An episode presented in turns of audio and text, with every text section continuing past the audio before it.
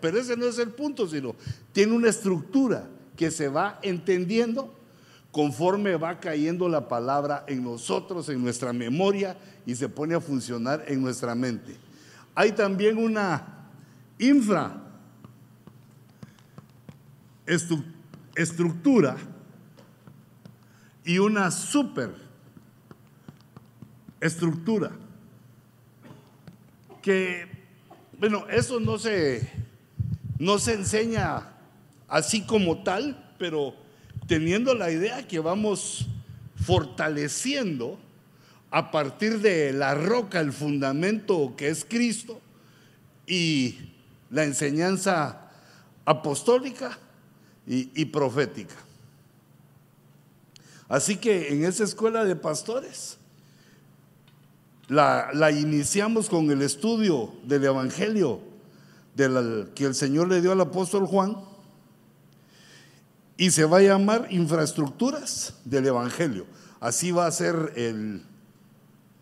También para apantallar a los que miren tu diploma, ¿va? pero eso no se lo digamos a nadie. ¿Sí? Estos que saben, ¿va? que será infraestructura? Entonces, eh, una pasadita a esto, la, estructura, eh, como lo estamos viendo, de un edificio espiritual, es la organización, los reglamentos. Digamos, la estructura, eh, parte de la estructura es lo que les estoy diciendo de la proclama, cómo debemos manejarnos en la proclama, eh, cómo debemos manejarnos en el cambio de, de iglesia, en el cambio de domicilio, también cómo debemos manejarnos en el cambio de teléfono si se diera el caso, para que no perdamos la comunicación, tenés que reportar tus cambios. Los reglamentos que vamos dando para organizar, para seguir en comunión, es, son las, es la estructura, digámoslo así. Pero la infraestructura es algo que está abajo, es como el piso. Primero va el fundamento en un edificio, se pone el fundamento donde van a ser fundidas las columnas, las paredes y todo, pero luego se pone el piso, la infraestructura eh, es el piso porque no es notorio, no se nota mucho, pero es muy importante lo que está a veces invisible. Eh, la estructura, los reglamentos son visibles para todos, pero la infraestructura queda un poco invisible y se encuentra, dice, bajo el nivel del suelo, porque eso quiere decir infraestructura, abajo, abajo de la estructura. Y es como funcionan los elementos de la economía, la sociedad, lo social, para desarrollar, para que tengamos, como les pongo ahí, una vida digna. Eh, es decir, la infraestructura en parte es cómo te manejas económicamente. Porque si uno se mete a deudas, se pone en vergüenza y no paga, se pone en vergüenza.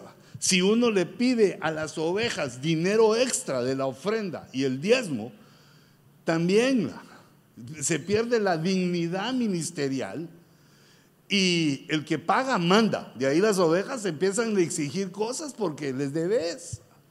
Cómo uno se maneja y no solo con los hermanos, sino también con el Señor. En los diezmos, en las ofrendas. Porque nadie o casi nadie debería estar examinando si es correcta la forma de diezmar de tal o cual persona, sino cada quien poniendo su propia infraestructura. Porque si nosotros conocemos el Evangelio y lo obedecemos, empieza a venir el fruto que esperamos. No, no va a tardar lo que Dios ha prometido si nosotros obedecemos. Ahora, si queremos que el fruto venga y no hacemos lo que hay que hacer, entonces, pues ahí vienen los problemas. Las ayudas ministeriales que están eh, invitadas aquí deben diezmar en su iglesia, porque ustedes son de ahí. ¿Se dan cuenta? Cómo uno maneja su economía y, también, hermanos, uno le da, le da a su esposa. Eso también es importante. No solo lo necesario, lo suficiente y uso poquito más para que se pongan más guapas todavía. O sea, la generosidad, cómo tratamos a nuestra familia, las, lo que es económico y social, cómo nosotros lo manejamos es algo que no se ve, pero es el piso que nos sostiene para que no tropecemos o nos andemos resbalando. Y no solo la economía, sino que ahí les ponía, les ponía yo lo social. ¿Cómo nos manejamos con la gente, con nuestras ovejas? No tengamos demasiada confianza, no nos pasemos a lo vulgar y a lo confianzudo con ellos, porque ahí hay peligro. De lo confianzudo a lo sexual ya es muy poquito lo que está. La confianza que ya no es amistosa, sino se pasa a, lo vulgar, es un principio de acoso sexual. Es una forma de acoso sexual. Entonces, eh, claro, hay que ser amistosos con las ovejas, pero pone también tus límites.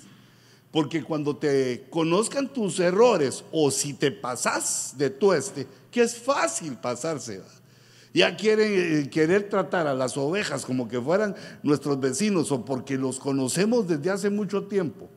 Tratar a las hermanas de vos para mí no es recomendable. Ahora los hermanos sí, a los hermanos de usted ya parece que uno les está pidiendo la mano, ¿ah? Pero a las damas, tengámosle respeto porque recuérdense que toda dama tiene su caballero y si no es tuya, merece respeto. Lo que no es tuyo, pues es de otro. Hay que respetar lo que no es nuestro. Y también en la infraestructura entra el diseño, cosas que están abajo en el piso, que la mayoría no ve porque va viendo para otro lado, pero forma una parte importante que es la infraestructura, lo que va abajo, que es lo que vamos a ver eh, ese ciclo a partir eh, de hoy. Y la superestructura. Puse que son elementos visibles, pero eso es eh, lo legal, eh, constituir la iglesia, lo, político, cómo nos manejamos entre nosotros, respetándonos y, procurando desarrollar hasta lo mejor para todos, no solo lo político, sino lo artístico, lo, filosófico, que es el conocimiento, eh, la, no que cambiemos el Evangelio por filosofía, pero también hay que conocerla, hay que conocer las cosas, porque eso también nos da un respaldo en el conocimiento del Evangelio. Y por último puse la doctrina. La doctrina, porque nuestra obligación es ponerle a las ovejas la doctrina en este tiempo histórico que nos tocó vivir. Porque el Evangelio es multifacético, tiene su aplicación en este momento que estamos viviendo y a los cuales nos tocó ministrar a las ovejas del Señor. Entonces eh, le ponemos el zoom a la infraestructura que es que viene a ser eh, un diseño. Puede llegar a ser, además de eso, un diseño. E, el diseño es un mensaje oculto, secreto que debe ser eh, revelado o debe ser decodificado. Codificar es que lo esconden en un código de un diseño y nosotros tenemos que decodificar el diseño por revelación. Eh, esto no es por inteligencia, ni por inteligencia artificial, por computadora, sino que es codificando el diseño por revelación que Dios va revelando a nuestra mente cosas y vamos entendiendo. Y además el diseño confirma que hay un ser supremo, hay un ser inteligente que está haciendo que está haciendo el diseño para que nosotros lo entendamos. Esto amplía nuestra fe o la fortalece.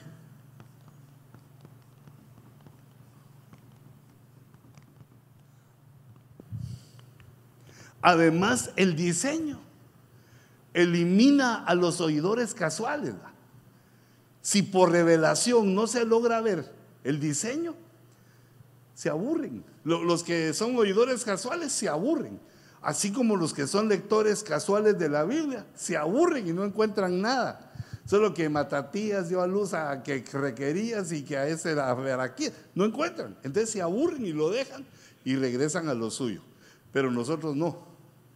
Porque nosotros estamos llamados a ver esos diseños y en nuestra mente eh, tomarlos, agarrarlos para fortalecernos y para decodificar y saber que estamos en la verdad. El diseño confirma que el mensaje es verdadero. Que alguien pudo quererlo torcer, sí, pero el diseño nos dice, así es la cosa, aquí está el diseño. Y es como actúan, si ustedes se dan cuenta, las naciones tienen sus eh, mensajes secretos, sus códigos para comunicarse y que los eh, enemigos, los reinos que son enemigos, no sepan de qué se está hablando. Pueden leer, pero no entienden. No pueden decodificar a menos que conozcan el código y vean el diseño. Y esto de los diseños es maravilloso porque según los eh, científicos, los diseños solo pueden verse con una capacidad eh, más, una capacidad de la inteligencia mayor que la mayoría, mayor que lo común. Solo los que tienen una inteligencia superior a, lo, a la media, digamos, al promedio, pueden ver diseños. Pero en el caso del Evangelio no es así, sino que los diseños Dios los puso para los nacidos de nuevo, que van en pos del conocimiento, y el conocimiento alerta su intelecto, las fuerzas de su intelecto, la inteligencia, la sabiduría, el entendimiento, la memoria, la imaginación, la creatividad. Alimenta eso el conocimiento y, da luz esa, ese nivel de inteligencia que se necesita para ver diseños. Yo pensé que el hermano ya, venía a bajarme. Dije, ¿quién es ese que viene atrás de mí? Vamos a ver. Eh, entonces, fíjense, el apóstol Juan es el vaso que Dios utiliza y le da cinco obras. Cinco obras que quedan escritas eh, para nosotros. El Evangelio, tres epístolas y Apocalipsis. Esas cinco obras tienen eh, un ADN divino, aunque las escribió un hombre está el Espíritu Santo de por medio y, tiene ahí no solo información, sino diseños que confirman que la información es verdadera. Porque ustedes se dan cuenta cómo en los tiempos van surgiendo de parte del enemigo, van surgiendo otros libros, libros X. Y, los enemigos empiezan a decir, ¿y este por qué no está en el, Evangelio? ¿Por qué el libro de Enoch no está en el Evangelio? Si aquí lo mencionan. Sí, pero que lo mencionen no quiere decir que esté en el cano. Los 66 libros que están ahí, esos son y no hay más. Aunque surja el Evangelio de Judas, el Evangelio de Bartolomé, pues no, Peña, sino que aquel de otro. Ese Bartolomé es de los, bueno, de los tayuyos. Entonces alguien puede inventar y sacar otras cosas y decir, metamos eso al Evangelio. Y si somos aguados, si somos débiles, los que estamos a la defensa de la doctrina, decimos, amén, ah, metámoslo. Ah, usted es importante y lo dice, ok, metámoslo. Pero ya no, ya no casaría, ya, ya no sería parte del rompecabezas de los diseños. El diseño se descompone cuando hay elementos que no son del diseño. Eh, entonces, fíjense, por ejemplo, eh, el Evangelio tiene 21 capítulos. En las epístolas, 7. Son tres epístolas. Primera de Juan tiene 5. Y la segunda y la tercera solo tienen un capítulo. Por eso dice que eh, las epístolas dieron origen a aquella imaginación que dicen que Juan era el apóstol más rápido, porque tenía primera, segunda y tercera. Buena, ¿va? O sea, para que nos saque una sonrisa. Pero eso también me recuerda que debemos tener cuidado con las bromas que hacemos de la Biblia y, de lo santo y de lo sagrado. Porque si perdemos la dimensión del discernimiento, podemos meternos en problemas. El discernimiento es lo que nos hace entender lo santo y lo profano, lo que puede provocar una risa y, lo que ya es, eh, lo que ya es eh, eh, fuera de lugar por el respeto que se le debe al Evangelio. Va, entonces fíjense. Y Apocalipsis tiene 22 capítulos. Entonces, el diseño que surge es que hablan de los mismos temas capítulo a capítulo. El capítulo 1 del Evangelio toca los mismos temas que el capítulo 1 de Apocalipsis. El capítulo 2 del Evangelio con el capítulo 2 de Apocalipsis. Capítulo 3 del Evangelio de capítulo a capítulo. Y al final hay un remate glorioso. Que eso hasta en diciembre. Hay un remate glorioso de cómo Dios junta el que tiene 21 capítulos y 22, cómo junta los dos de una manera sobrenatural que cierra el diseño. Y además las epístolas, como son menos capítulos, van confluyendo con los temas eh, de una manera maravillosa también, casi simultánea, casi, porque tiene la tercera parte. Eh, de 21 la tercera parte es 7. Pero los siete capítulos de las epístolas nos hablan también de que ahí hay una perfección. Fíjate, no es lo mismo, otro color. Y por favor, investigalo tú. Los números que confunden son el número 7, el número 10 el número 12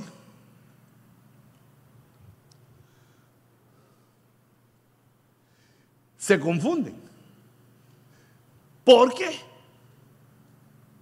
se les dan diferentes nombres. El número 7 es un número que habla de perfección. Y el número 10 habla de totalidad. Eh, por favor, esa lo, si lo tomas como tarea, vas al diccionario y miras cuál es la diferencia entre lo perfecto, ay, me faltó una C, perfección, y lo total. Y el número 12 es un número que habla de gobierno. Y me faltó el número 3, que es el número de plenitud. Para enseñar correctamente porque se parecen, pero no son iguales. Y esa es una de las acciones que hace nuestro entendimiento. Discierne la diferencia entre la plenitud y la totalidad, porque entre más discernimos, más claramente entendemos el misterio del Evangelio. Entonces tenemos que tener claros los números, por qué decimos que cada número eh, tiene ese significado bueno, e-, eso no, no estaría ahorita adecuado en el momento. Pero esa es la manera como el ministerio, como ministerio CBNC lo reconoce como el apóstol Sergio lo ha enseñado desde ya hace décadas. Y nosotros veamos la diferencia, porque a veces, eh, no, no, solo entre nosotros, sino que los meros teólogos, es sí, como el siete número de totalidad. ¿Eh? ¿Por qué? Porque la totalidad se asemeja a la perfección, pero no es igual. Se asemeja a la plenitud, pero no es igual. Entonces, eh, digamos, porque si no, nos cuesta entender la plenitud de la Trinidad con la perfección de Dios. No, o sea, no lo, lo tomamos como que es lo mismo. Y para ser buenos escribas y maestros, hay que tomar esta todos los demás números tienen otras, otros significados, pero estos se confunden. Entonces, investigarlos con tu diccionario. Ese no es un diccionario de la Biblia, sino es un diccionario de la lengua española, cómo se define plenitud, cómo se define totalidad, gobierno y perfección. Pero ¿por qué les decía esto? Por los siete capítulos que están en las tres epístolas. Bueno, me quiero adelantar para que veamos algunas. Fíjate, por ejemplo, mira esas filas. En la primera fila puse uno, dos, tres, esos son capítulos. Después uno en blanco, que quiere decir sigue hasta el capítulo 21, y EV quiere decir evangelio. Luego las epístolas solo tomé el primer capítulo, después puse en blanco, tiene 7C, que es siete capítulos, y son EP, epístolas. Y luego puse revelación o apocalipsis 1, 2, 3, hasta el capítulo 22, up de apocalipsis. ¿Por qué lo puse así? ¿Qué? Tenemos en los capítulos número uno de, los tres, de las tres obras de Juan, tenemos como tema las luces de Dios y el verbo.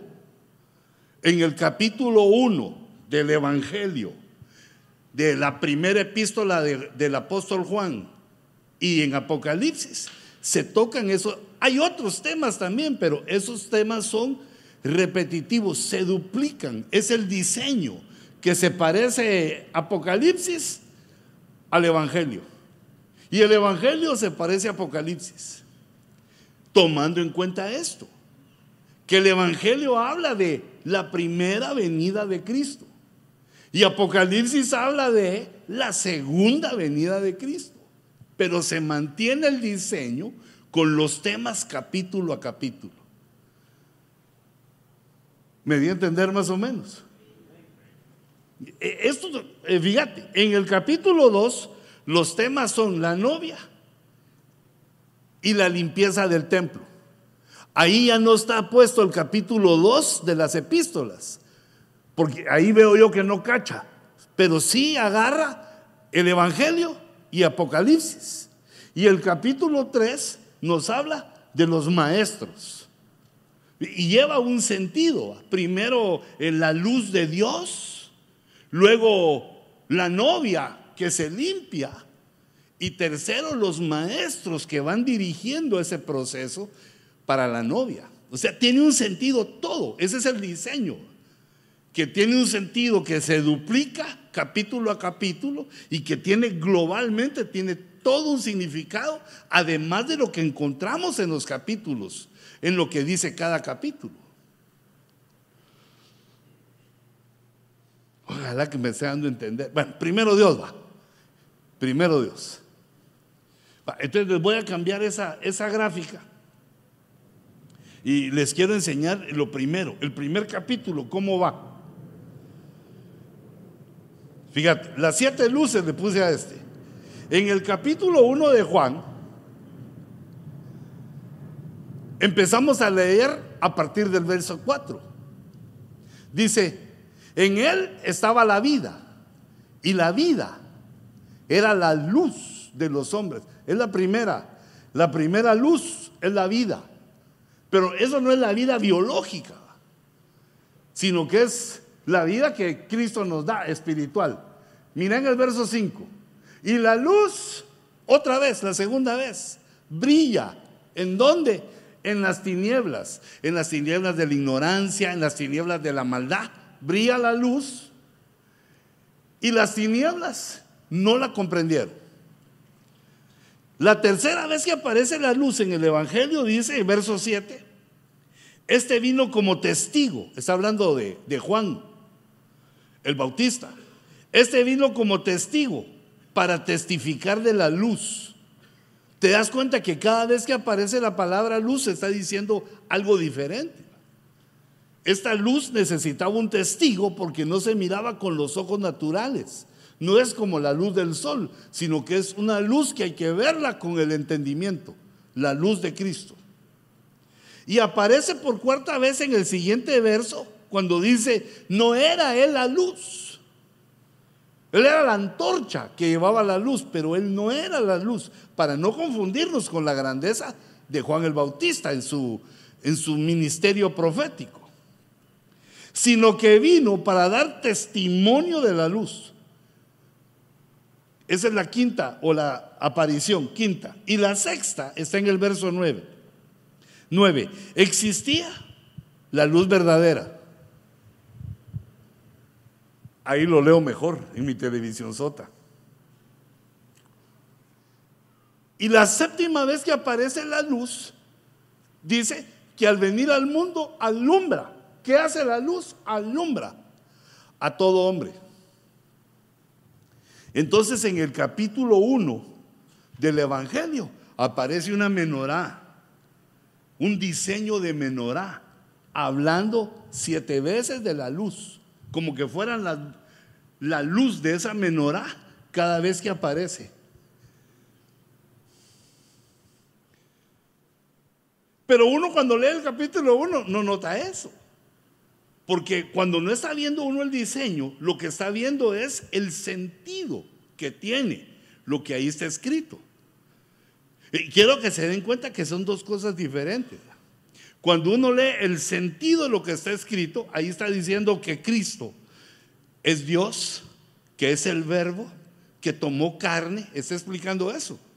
Y cuando uno está leyendo, eso está entendiendo. Oh, tomó carne, el verbo existía desde el principio, el verbo es Dios y está tomando carne y eso relatan en el capítulo 1. Porque el Evangelio trata de la primera venida de Cristo. Pero adentro de eso hay este diseño. Siete veces se menciona la luz que alumbra el alma, el espíritu del hombre que es revelada por Cristo. Ahora fíjate, como el diseño es entonces que tiene que aparecer también en Apocalipsis siete luces. Y dice, mejor la leo aquí, dice en el verso 1, la revelación de Jesucristo que Dios le dio. La revelación es una luz que se enciende en las tinieblas de nuestra mente. Verso 4, y de los siete espíritus que están delante de su trono. Los siete espíritus, dice Apocalipsis 4:5, que están delante del trono, siete lámparas de fuego ardiendo, que son los siete espíritus de Dios. Los siete espíritus es un fuego ardiendo. Aparece mencionado en el verso 4. Ahí en el verso 4 solo dice los siete espíritus que están delante del trono, pero Apocalipsis 4.5 nos explica cómo son esos, esos siete espíritus. Son siete fuegos ardiendo. Y es la segunda vez que se menciona luz. Pero esta luz es con respecto a la segunda venida. Las luces de la primera venida y las luces de la segunda. Apocalipsis 1.12 y al volverme vi siete candeleros de oro. ¿Qué tienen los candeleros? Luz. Sus ojos eran como llamas de fuego, luz. La quinta luz aparece en el verso 15, donde dice que sus pies semejantes al bronce bruñido. Bronce refulgente, dicen unas versiones. Brillan, brillan, refulgente. Es otra luz. Y en el verso 16 dice que tenía siete estrellas. Se reporta que Jesús tenía siete estrellas. Y su rostro era como el sol. En el mismo verso 16. Cuando brilla con toda su fuerza. Diseño de menorá. Siete luces en el capítulo 1 del Evangelio y siete luces en el capítulo 1 de Revelación. Lo estoy diciendo bien, me, está fluyendo el... Porque uno piensa una cosa aquí, pero en esos 10 centímetros de bajar a la lengüita, me estoy dando a entender, hijitos. ¿Te das cuenta de esta grandeza y esta belleza? Juan, de acuerdo a lo que conocemos de él, que era un pescador, no hubiera tenido la, la, la experiencia literaria como para imaginar una cosa así. Como otros casos que se ven, digamos, en la escritura, por, por poetas que escribieron. Por ejemplo, Esdras, David y Salomón escriben en acrósticos escriben eh, salmos en la Biblia y, también fuera de los salmos, escriben una alabanza, las cosas bien bonitas de Dios y lo hacen en acróstico. Quiere decir que eh, empieza con la primera letra del alfabeto hebreo, el segundo, eh, la segunda parte empieza con la segunda letra del alfabeto hebreo y se van en el orden de las letras. Es como que hicieras un poema que la primera estrofa comenzara con A, la segunda con B, la segunda con C la tercera con D y así te echaras 22. Eh. O sea que es una cosa así de que, hey, ¿hay alguien ahí? Sí, y tiene que haber alguien ahí para hacer una cosa así. Pero aquellos eran pescadores. Juan era un chavo cuando encontró a Cristo y se dedicó al Evangelio, ese fue su llamamiento. Pues lo que te quiero decir es que esto no puede ser producto de la mente humana sino que aquí se cumple esto, que el diseño lo puso un ser inteligente y que cuando nosotros lo detectamos decimos, ¡ah! Sí, hay alguien ahí inteligente que lo escribió que supera al apóstol Juan, que es un mensaje de Dios decodificado, sabemos, y eso fortalece nuestra fe y debemos entender que es la verdad. Esto certifica que lo que estamos leyendo adentro, cuando le damos sentido, es la verdad.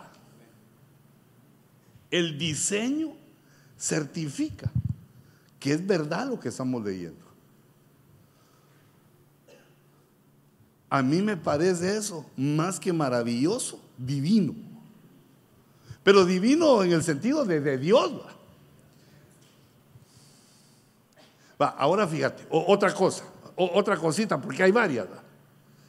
Hay varias. En primera de Juan, mira lo que dice. En el capítulo 1, habla del verbo y habla de la luz. Dice en el 1.1, dice, lo que existía desde el principio. ¿Qué es lo que existía desde el principio? Dios.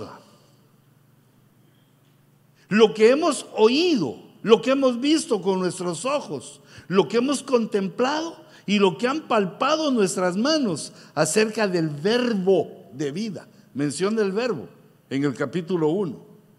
Y menciona varias luces, no siete, o no sé si tal vez vos te las encontrado. Porque como son solo siete capítulos, pero mira yo lo que encontré. En el verso 5 del capítulo 1 dice, Dios es luz. Y en él no hay tiniebla alguna. Mas si andamos en la luz, segunda mención en el capítulo 1. Tercera mención, como Él está en la luz, tenemos comunión los unos con los otros. Los que están en la luz tienen comunión los unos con los otros. Los que se apartan y quieren estar solos, tienen algún peligro, hay algo raro en su mente, porque el Evangelio es de comunión, es un ejército espiritual, es de estar unidos en amor y comprensión por las faltas eh, que se cometen. Y creo que en el capítulo 2, pero ya me salí del 1, pero como estamos hablando de las de los siete capítulos, busqué en todos los siete capítulos las luces. Y ahí en primera de Juan 2.8 dice, porque las tinieblas van pasando y la luz verdadera ya está alumbrando. Esa es la quinta, porque alumbrar también es de, de luz. Y la otra vez que lo encontré está en el 2.9, dice, el que dice que está en la luz y aborrece a su hermano, está aún en tinieblas.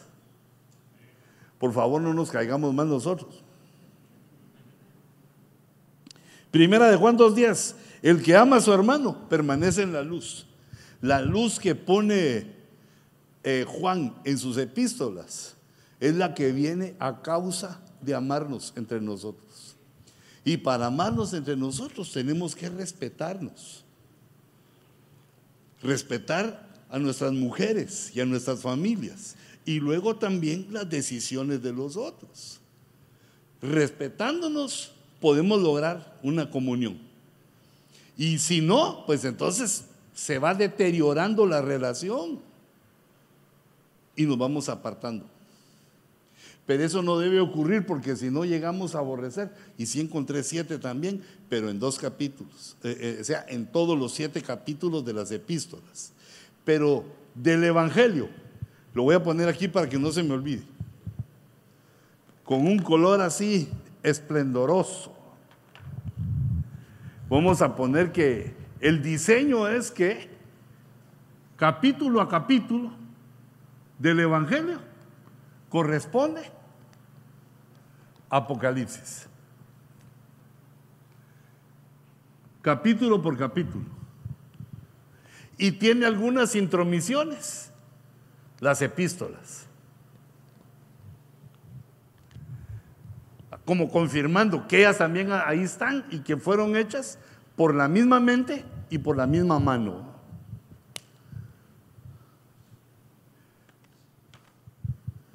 Vamos bien.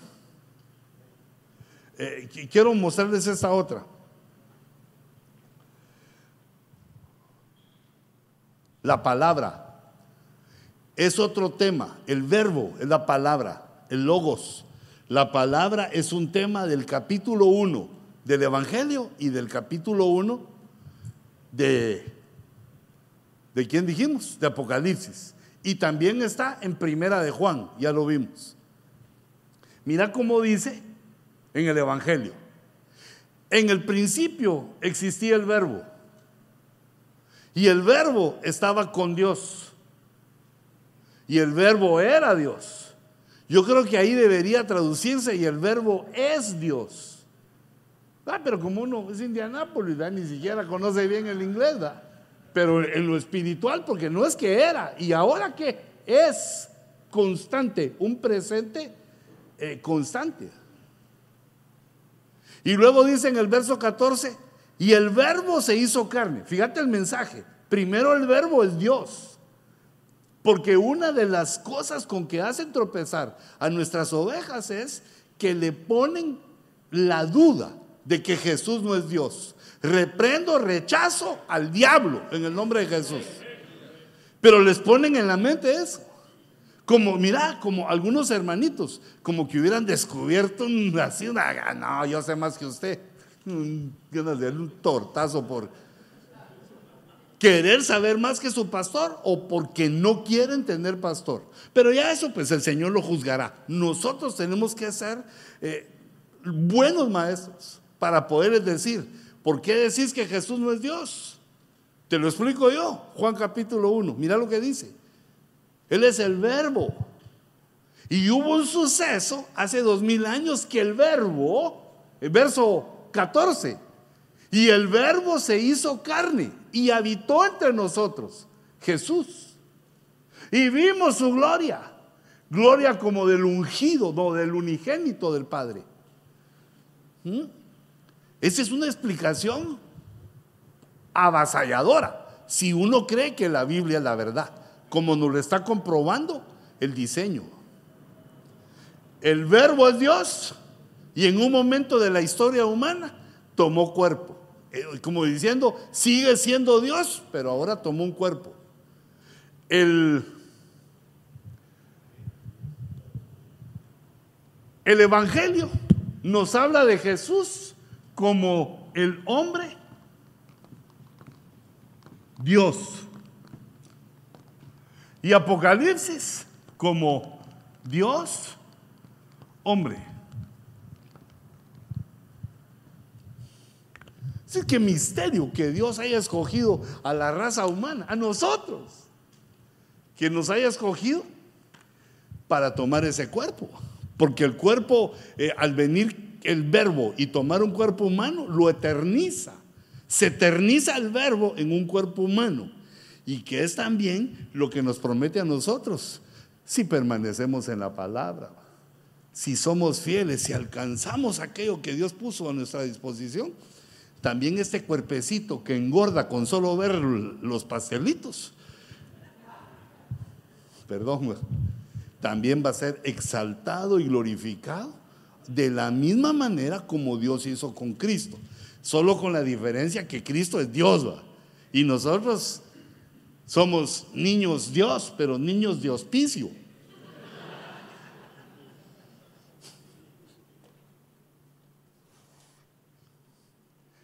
Va, y fíjate, y ahora, ¿cómo aparece el Dios hombre en Apocalipsis?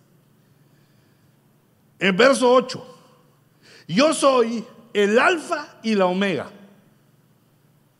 Alfa y omega quiere decir, eh, yo soy de la A a la Z. Yo soy de la Aleph al Tau en hebreo.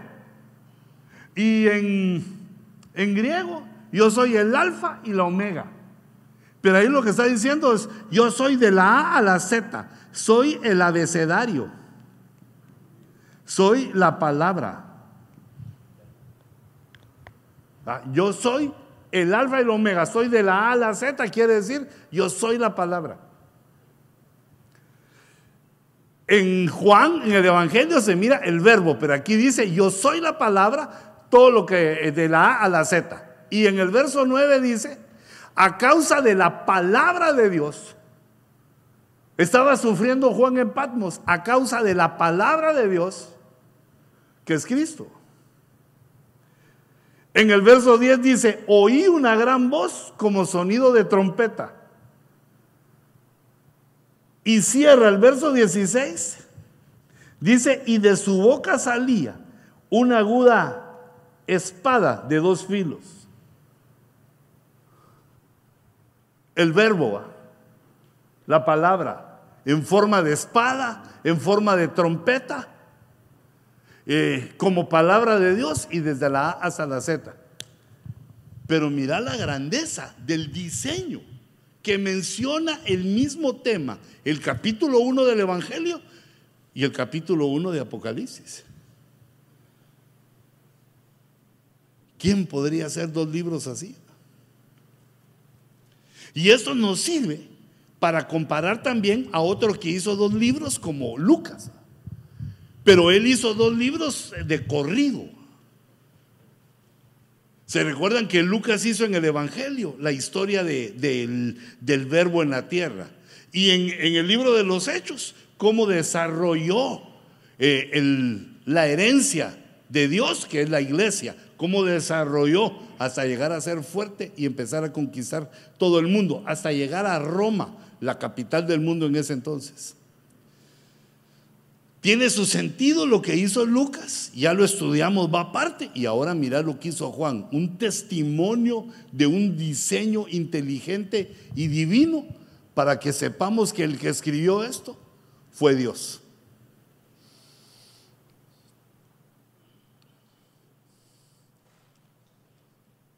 Vamos bien. Aquí está la espada. Bueno, fíjate pues, eh, eh, es que yo lo siento tan sabroso que no quisiera pasar. Ahora fíjate, capítulo 2. En el capítulo 2 de Juan, del Evangelio, hay unas bodas. Al tercer día se celebró una boda en Caná de Galilea y estaba ahí la madre de Jesús una boda. Y también Jesús fue invitado con sus discípulos a la boda. Ahora mira aquí, eh, bueno, fíjate, primero uno va leyendo y le va encontrando el sentido. ¿Qué está hablando aquí el Señor? Una boda en la cual Él hizo su primer milagro. Transformó el agua en vino y empieza a contar eh, de esa boda. Capítulo 1 del Evangelio. Pero cuando uno está leyendo, eso tiene un sentido. Se recuerdan de las seis tinajas de piedra, eh, todo tiene un sentido. Es una historia que se va leyendo y entendiendo qué fue lo que pasó. pero además tiene un nivel de revelación. Un nivel de revelación que viene a partir del conocimiento que tenemos de la Biblia, no de fuentes externas. Por eso te reitero mi consejo de que tu lectura sea la Biblia. No leas a otros, a menos que sea lo de las doctrinas de, eh, nuestras de Benecer, que le da cierto sentido a lo que leemos. Pero sin la lectura de la Biblia, uno está predicando lo que oyó de otros. La lectura de la Biblia sirve para cierto tipo de revelación. Por ejemplo, ahí dice, al tercer día hubo una boda. Y si tenemos el conocimiento que Moisés escribió en el Salmo 90, que para Dios un día es como mil años, entonces ahí podemos ver también que en el tercer milenio va a haber una boda. ¿Te das cuenta?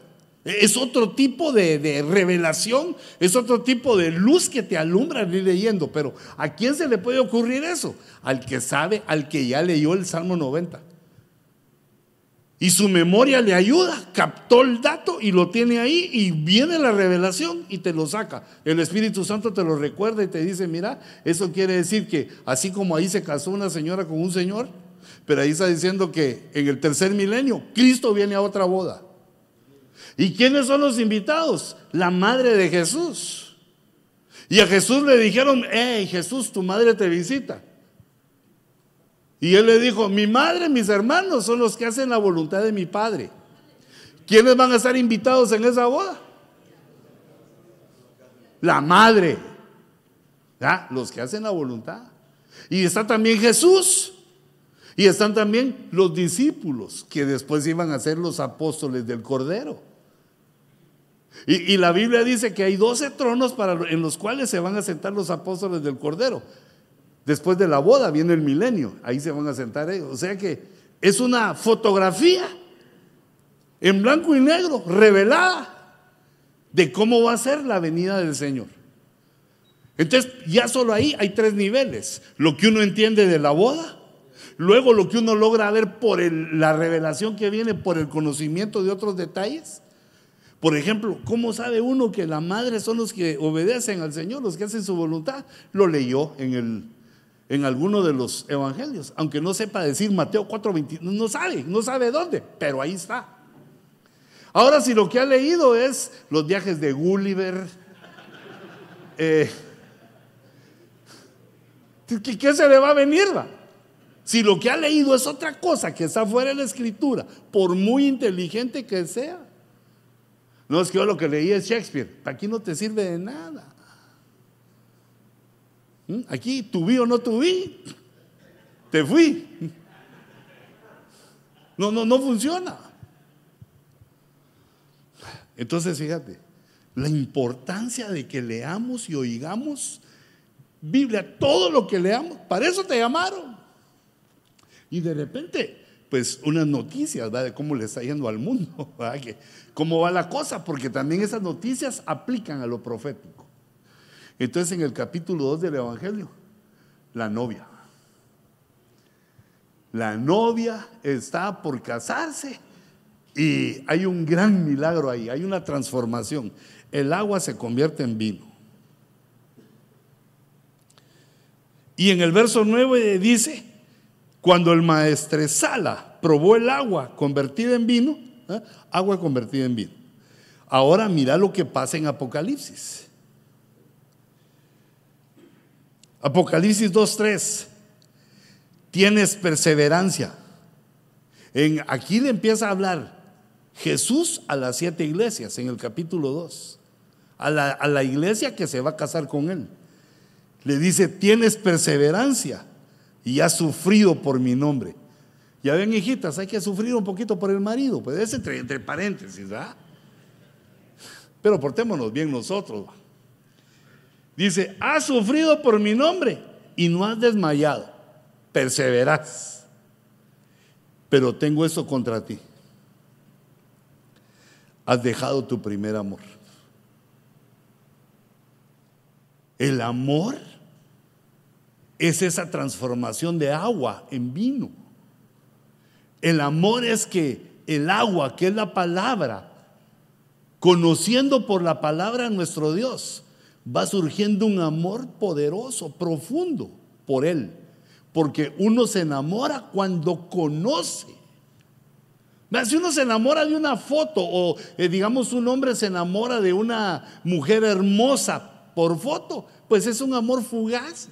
Es un amor poco inteligente. No va a llegar a nada ese amor. Cuando se le pierda la foto, se le va a olvidar ella. Pero cuando uno amanece con la foto, no, no, digo, cuando uno amanece con la persona, ya la conoce. Le empieza a conocer sus buenas y sus malas. En el conocimiento, el conocimiento es el agua de la palabra que se transforma en esa pasión por Cristo que debemos tener nosotros y ministrarla al pueblo. Pero mira, la boda. ¿Cómo puede haber boda si se pierde el primer amor? Constantemente debemos reflexionar de amar a Cristo con el primer amor porque la, la senda que llevamos todos, cada, cada uno tiene un camino y vamos pasando por lugares que nunca hemos pasado. Eh, por ejemplo, lo que estás viviendo ahorita en tu iglesia. Nunca lo habías pasado antes. A menos que estés repitiendo el curso. Imagínate, hijito, las cargas que tiene ahora la iglesia, ahora no las vivimos antes. Debemos cuidar nuestro corazón. Mira las cargas de lo apostólico, no los teníamos antes. Antes me invitaban a una, a una, a un cumpleaños el sábado en la tarde, iba. Por eso me puse así, me tanto pastel. O sea, yo quería convivir con los hermanos, pero de pronto ya no pude. ¿Por qué? Todos los días ocupados. Ah, yo quiero descansar en aquel lugar que dice que en paz descanse, pero ahorita no. Solo en la noche. Ah, o sea que nos va poniendo Dios un poco de más peso, un poco de más peso. Y también los problemas que tenemos que eh, enfrentar en la familia, en el trabajo, las cosas de la vida no se pierden por ser pastor. Entonces nos empieza un nuevo peso, se nos pone encima, que puede amargarnos. Constantemente tenemos que recordar que no hay injusticia en nadie, sino que la vida es injusta y que no debemos permitir la amargura. Porque si logran amargarnos, arruinamos nuestro ministerio lo vamos a terminar llorando. Entonces no hay que amargarse, sino que decir, yo lo que estoy haciendo es procurando amar a Cristo cada día más. Él me está dando mis, eh, para mis necesidades y yo voy a seguir a Cristo porque ese es mi llamamiento. Porque si nosotros seguimos a Cristo, los que vienen atrás también lo van a seguir. Mira, revisa cómo estás amando al Señor. Eh, solo fíjate, solo fíjate cómo hace Dios. A todos los que vienen de lejos. Nos reprueban a los que estamos cerca y no venimos. ¿Te das cuenta? Cuando las cosas se nos hacen fáciles, decaemos en amor. Fíjate, nosotros, eh, te, estoy diciendo para que reflexionemos, no para regañarte, va. Ya sos pastor, sos adulto. Pero fíjate, nosotros, a nosotros nos duele que una oveja falte. Y cuando le decís, hermano, ¿y por qué no vino? Te dice, ay, fíjese que me dolía aquí. Y uno dice, ¿por eso no veniste? Pero no se lo digas a él, va. Porque nadie tiene obligación de llegar. Hace bonitos los cultos, pedirle a Dios que baje para que quieran llegar. No los obligues, porque cuando uno los obliga, más rápido se van. Los empujas y una vez saltan la tablita y se pasan a la vecindad. Pero uno se queda en el corazón, ¿verdad? la por eso no vino. Le dolía aquí si hubiera echado Big por hubo, que haya algo, ¿ah? Pero a veces eso pasa porque lo mismo hacemos nosotros. Lo mismo hacemos nosotros. Eh, para mí es famoso, es que es el cumpleaños de mi abuelita. ¿Y no te ha sido suficiente los 90 cumpleaños que le ha celebrado a ella? No, no, no, el punto es que celebras el otro día. ¿Por qué? Porque ese es un día en el cual se le estás dedicando a Dios. Esas reuniones así son como un día de reposo, según Isaías 58, 13. Que cuando nos reunimos para buscar al Señor y decimos, día de deleite, deleite de Jehová, eh, eh, entonces empezamos a recibir la pasión, empezamos a tener la pasión, el deleite de estar en la casa de Dios. Así se enamora uno de Dios. Y le vamos dando el ejemplo a los que vienen atrás. Y yo no he visto eso con los de Benecer, pero hay otros pastores que, hermanos, predican de vez en cuando. Porque tienen invitados o porque hoy no llego por alguna situación que no. ¿Acaso en tu trabajo puedes decir, hoy es el cumpleaños de mi suegra y no llego?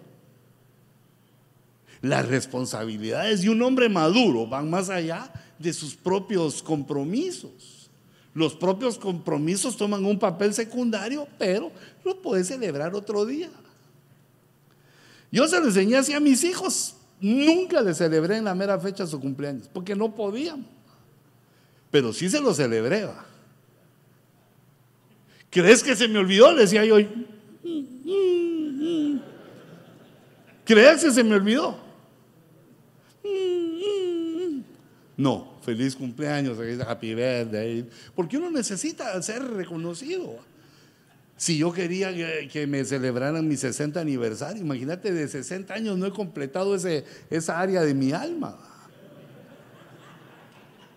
Imagínate uno de 15 o de 20. Entonces se necesita reconocimiento, se necesita el cariño, pero no debe ser el día que tenemos compromiso, porque si no, igual van a ser tus ovejas. No llego porque tengo que hacerlo. Y entonces se pierde el primer amor porque la casa del Señor ya no es lo primero. Se empieza a perder el primer amor y ahí dice, esto tengo contra ti. Por lo tanto, arrepiéntete y vuelve a las obras que hacías al principio. Bueno, pero no, no solo, no me quiero desviar en el significado, sino que en el diseño. La novia en revelación y la novia en el Evangelio. En el capítulo 2, un diseño, capítulo 2, habla del mismo tema. Habla de la boda de la novia y habla también de la limpieza de la casa. Qué feo color le puse a Ida. Es que no he logrado controlar cuando lo paso de mi computadora al, iPad cambian los colores. Ya me, quejé, con los del PowerPoint, pero no, no lo tienen bien arreglado todavía. El PowerPoint del iPad todavía es primitivo. Pero como ustedes tienen unos ojos así, como llamas de fuego, así como dice. Pero ahí dice limpiando la casa. El segundo tema es la novia y limpiando la casa porque, eh, o limpiando el templo, porque ahora la novia es el templo. Eh, dice 2.14 del Evangelio. Y encontró en el templo a los que vendían bueyes, ovejas y palomas, y a los que cambiaban dinero. Y haciendo un azote de cuerdas, echó a todos fuera del templo y dijo, no hagáis de la casa de mi padre una casa de comercio. Y los discípulos se recordaron que estaba escrito. Mira, esta fue una revelación. Vieron a Jesús haciendo y ellos se recordaron que la palabra dice, el celo por tu casa me consume. Que nos pase eso, es lo que hace el amor, hace que el amor por la casa de Dios nos consuma por dentro. Fíjate lo que dice en Apocalipsis. Yo conozco tus obras, tu fatiga y tu perseverancia, y que no puedes soportar a los malos, y has sometido a prueba a todos los que se dicen ser apóstoles y no lo son, limpiando. Mira, limpiando. No puedes soportar a los malos. Has sometido a prueba a los que se dicen ser apóstoles y los has hallado mentirosos. Y dice el verso 15, y algunos mantienen la doctrina de los nicolaitas, limpiando doctrinalmente. Toleras a esa mujer Jezabel que se dice ser profetiza y enseña. Pero prácticamente Jezabel también está hablando de doctrinas, doctrinas jezabélicas. Pero yo te ruego que leas bien esa parte para que no le digas Jezabel a las ovejas femeninas que llegan a tu iglesia. Solo porque le dicen a su marido, Pancho, así no. E, eso no es Jezabel, es una mujer que se enojó con su marido. Si, ¿por qué los hombres tenemos en la mente una cosita hace la señora? El, el espíritu de Jezabel. No demonices a las mujeres, porque recuerda que tenemos mamá, mujer e hijas.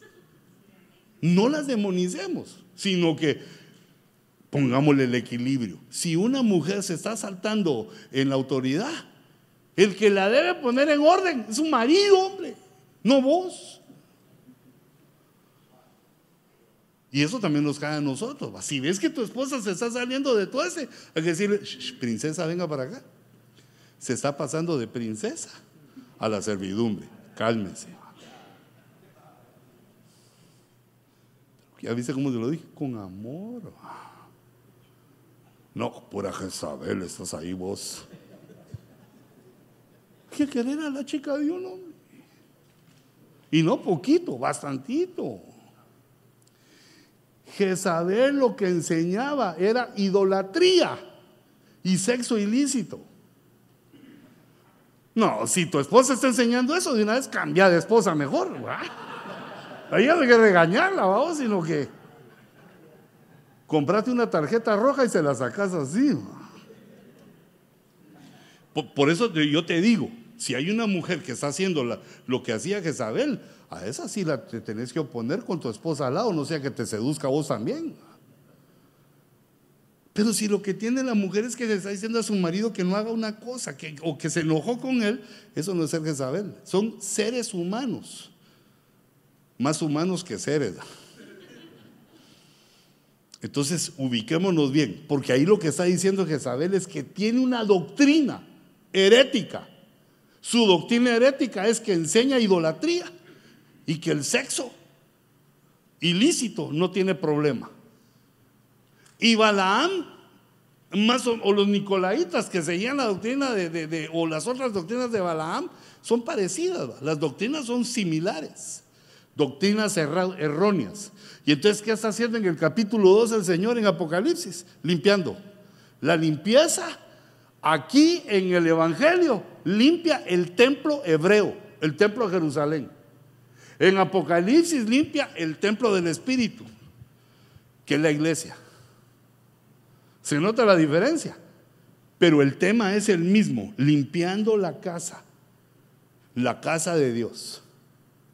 No debemos permitir doctrinas heréticas y por eso hemos venido a Ministerio Ebenezer, para aprender una forma de doctrina a la que Dios nos llama que creemos, estamos seguros por la escritura, que es la doctrina verdadera y el entendimiento de misterios y secretos que hay en la escritura.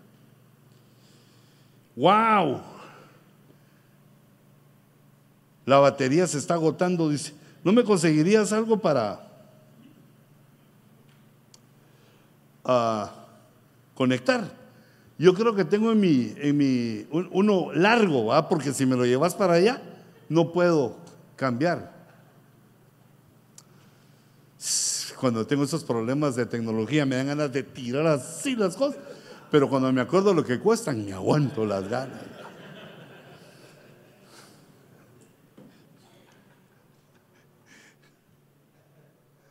Sí, porque e, eso le pasa. Aleluya. Gracias a vos. Mira, yo creo que eso le pasa, le pasa a todos. Cuando llegas y em, vas a empezar a estudiar, pero todavía no, y miras el iPad 100%. Lo dejas ahí porque ya te está llamando tu esposa para un taquito. Y cuando regresas y llegas, 25%. Lo dejaste encendido, ya se te fue. ¿No te vas así? La pluma con que iba a firmar los, los diplomas, me lo metí aquí. Y cuando quise seguir firmando, y el saco, lo dejé colgado en la... Hay que luchar contra eso también. ¿Mejoró, mijo? ¿Y yo por qué no tengo uno así?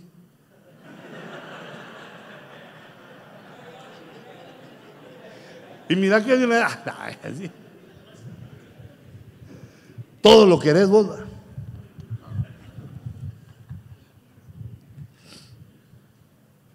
Mira aquí primera de Juan también tiene ese tema. En el capítulo 2.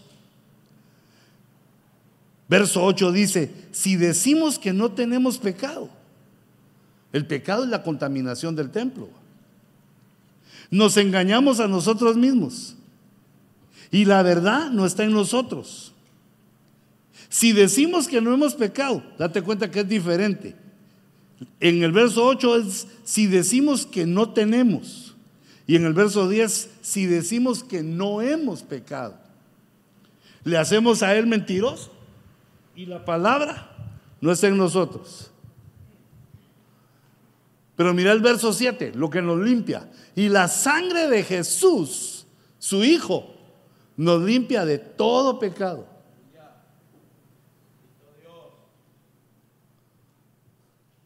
Limpiando el templo. Hijitos míos, os escribo estas cosas para que no pequéis. El pecado. Pero si alguno peca, abogado tenemos. 2.6. El que dice que permanece en él, debe andar como él anduvo. Pues si no es mentira, si no es mentiroso. El que dice que permanece en él, debe andar como él anduvo. Y el último consejo de limpieza es no améis al mundo ni las cosas que están en el mundo. Ahora, con, la, con la epístola hay que tener cuidado. Yo la estoy trayendo a colación porque estamos viendo todo Juan. Pero el diseño es, el diseño capítulo a capítulo es del Evangelio al Apocalipsis. Y como dijimos, con algunas incursiones de las epístolas. Pero las epístolas, como son menos capítulos, no se les puede comparar uno a uno. Eh, sin embargo, yo estoy sacando los temas. Miro también las, las epístolas y saco los temas. Ahora, fíjate, quiere decir que si vas conmigo este año o en la escuela, vas a leer los cinco libros de Juan. Vamos a ir leyendo capítulo a capítulo. Si lees los capítulos que veamos en cada escuela, del Evangelio, de Apocalipsis y también de las epístolas. En este año leemos las cinco, las cinco obras de Juan que le estamos llamando la infraestructura del Evangelio. Lo que está abajo, los diseños que están abajo, como el mosaico en el piso que Dios le pone al templo para que entendamos que lo que estamos haciendo es de Dios. No es una idea peregrina que se te vino un día de que querías ser pastor y, que pensaste que la ofrenda te iba a mantener y ahora tenés que chambear y la ofrenda no alcanza, tenés que poner el 30% de tu bolsa. Sí, no, no es una idea peregrina, es algo que Dios te mandó a hacer y también te da el billete para resistir ese, esa función que te mandaron a hacer. ¡Wow! Las 12.30. ¿Y el almuerzo? Ya lo empezamos a preparar, ¿o no? Ya está. Ah, bueno.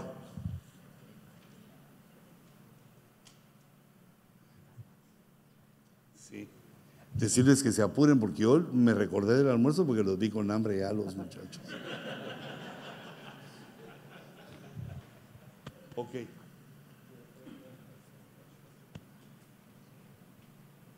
Perfecto.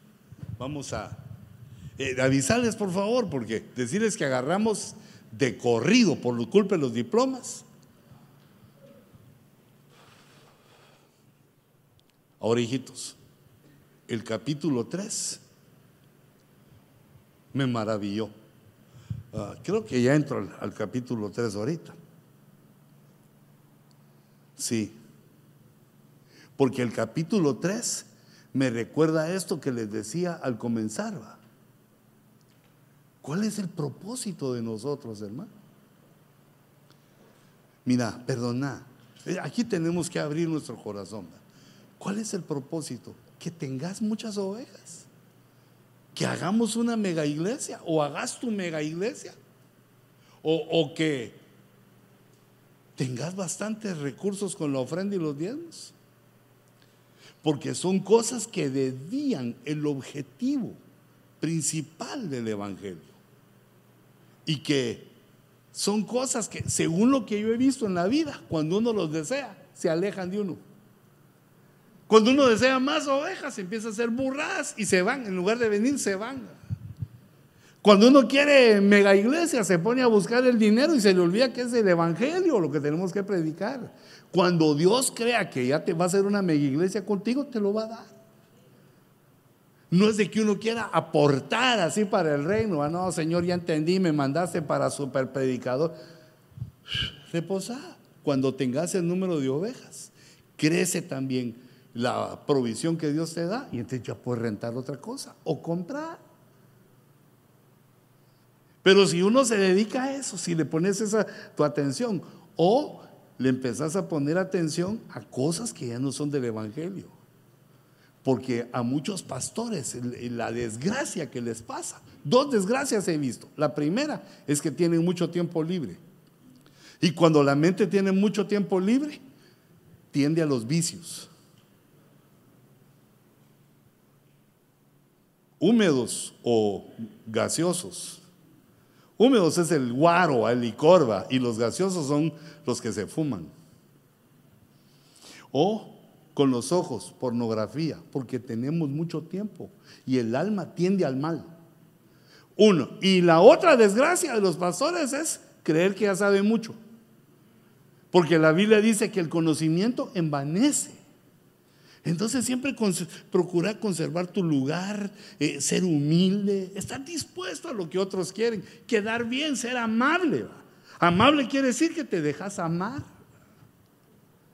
¿Y cómo se deja uno amar? Pues teniendo un cierto comportamiento que al otro que también es bravo o más bravo que tú, te pueda tener un afecto.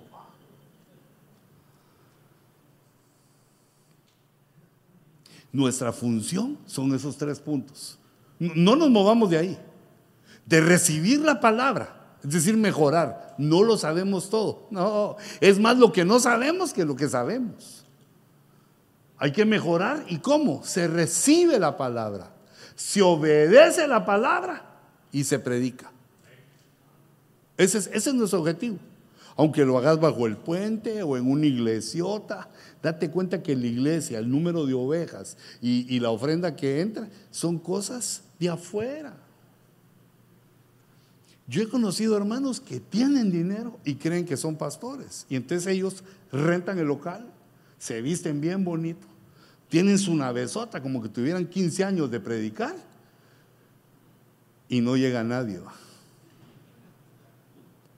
Porque van como Michael Jackson, va. Van para atrás. A eso es a lo que hay que llegar en el servicio. No se comienza así. Se comienza con pruebas, con duras pruebas de cómo mantener, de cómo hacer que las ovejas lleguen. Si las ovejas no llegan con el tiempo, quiere decir que tal vez no sos pastor. Ubicación. Comprate tu GPS o aquí te lo vendo con la predicándote la palabra para que veas cuál es tu función. Aquí no es de que yo quiero esto porque me gusta, no somos niños, sino que tenemos que buscar la función que nuestro Padre nos mandó a hacer y ejecutarla. Entonces, fíjate, fíjate en el capítulo 3, y, yo le puse los maestros. Porque mira lo que comienza el Evangelio de Juan. Mm.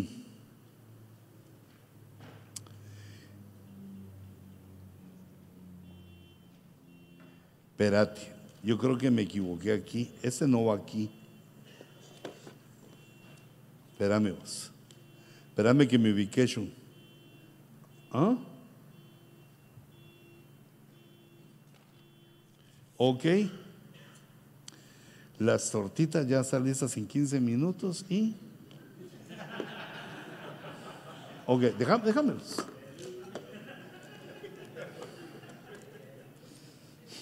Aquel tan discreto, va, yo lo digo a todos delante de... Fíjate, me confundí aquí. Ok, eso, eso es lo que les quería enseñar primero, mira los principios éticos del maestro, eh, que es, una, eh, surge del el capítulo 3, pero hagámosle un paréntesis, un, paréntesis, un momentito.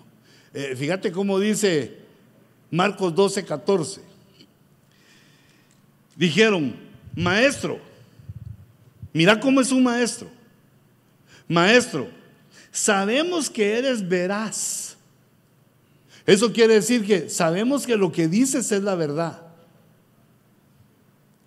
Y que no buscas el favor de nadie. Porque eso es injusticia. Porque eres imparcial, equilibrado. No estás a favor de nadie. Y enseñas el camino de Dios con verdad. Mira, ahí está resumido un maestro. Porque un pastor tiene que enseñar, es un maestro del Evangelio. No solo es de predicar, sino enseñar, conducir al pueblo por medio de la enseñanza de la palabra. Ahí está definido por este escriba, define a Cristo en su ministerio de maestro, que nos está dando la enseñanza a nosotros. La verdad, la Biblia es nuestro tema, lo que debe surgir de nuestra boca y la imparcialidad, alejarnos de, las injusticias y de la mentira. Entonces, fíjate esos principios éticos. En Mateo 10:24 dice, un discípulo no está por encima del maestro. Mira, eso es algo que tenemos que entender. Aunque llegues a predicar lindo, aunque superes todo, el número de ovejas, el tamaño de la iglesia. El que te enseñó siempre es tu maestro. ¿Ah? Pero puede llegar, dice. Le basta al discípulo llegar a ser como su maestro. Eh, pero aquí lo que está diciendo es que el respeto, que debemos sacar toda insolencia en el trato con el que nos enseña. Y esa va a ser tu garantía que a los que tú les enseñas no van a ser insolentes contigo. Dice además, pero vosotros no dejéis que os llamen rabí, porque uno es vuestro maestro. Rabí es maestro. Porque uno es vuestro maestro y todos vosotros sois hermanos. Mira aquí, ¿Me calentaste mi cafecito? Gracias. Mira, eso es muy importante.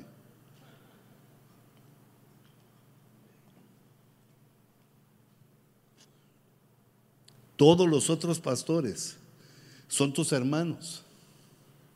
Si haces algo rimbombante, si haces una cosa así extraordinaria y te pones un nombre super pastor, tera maestro,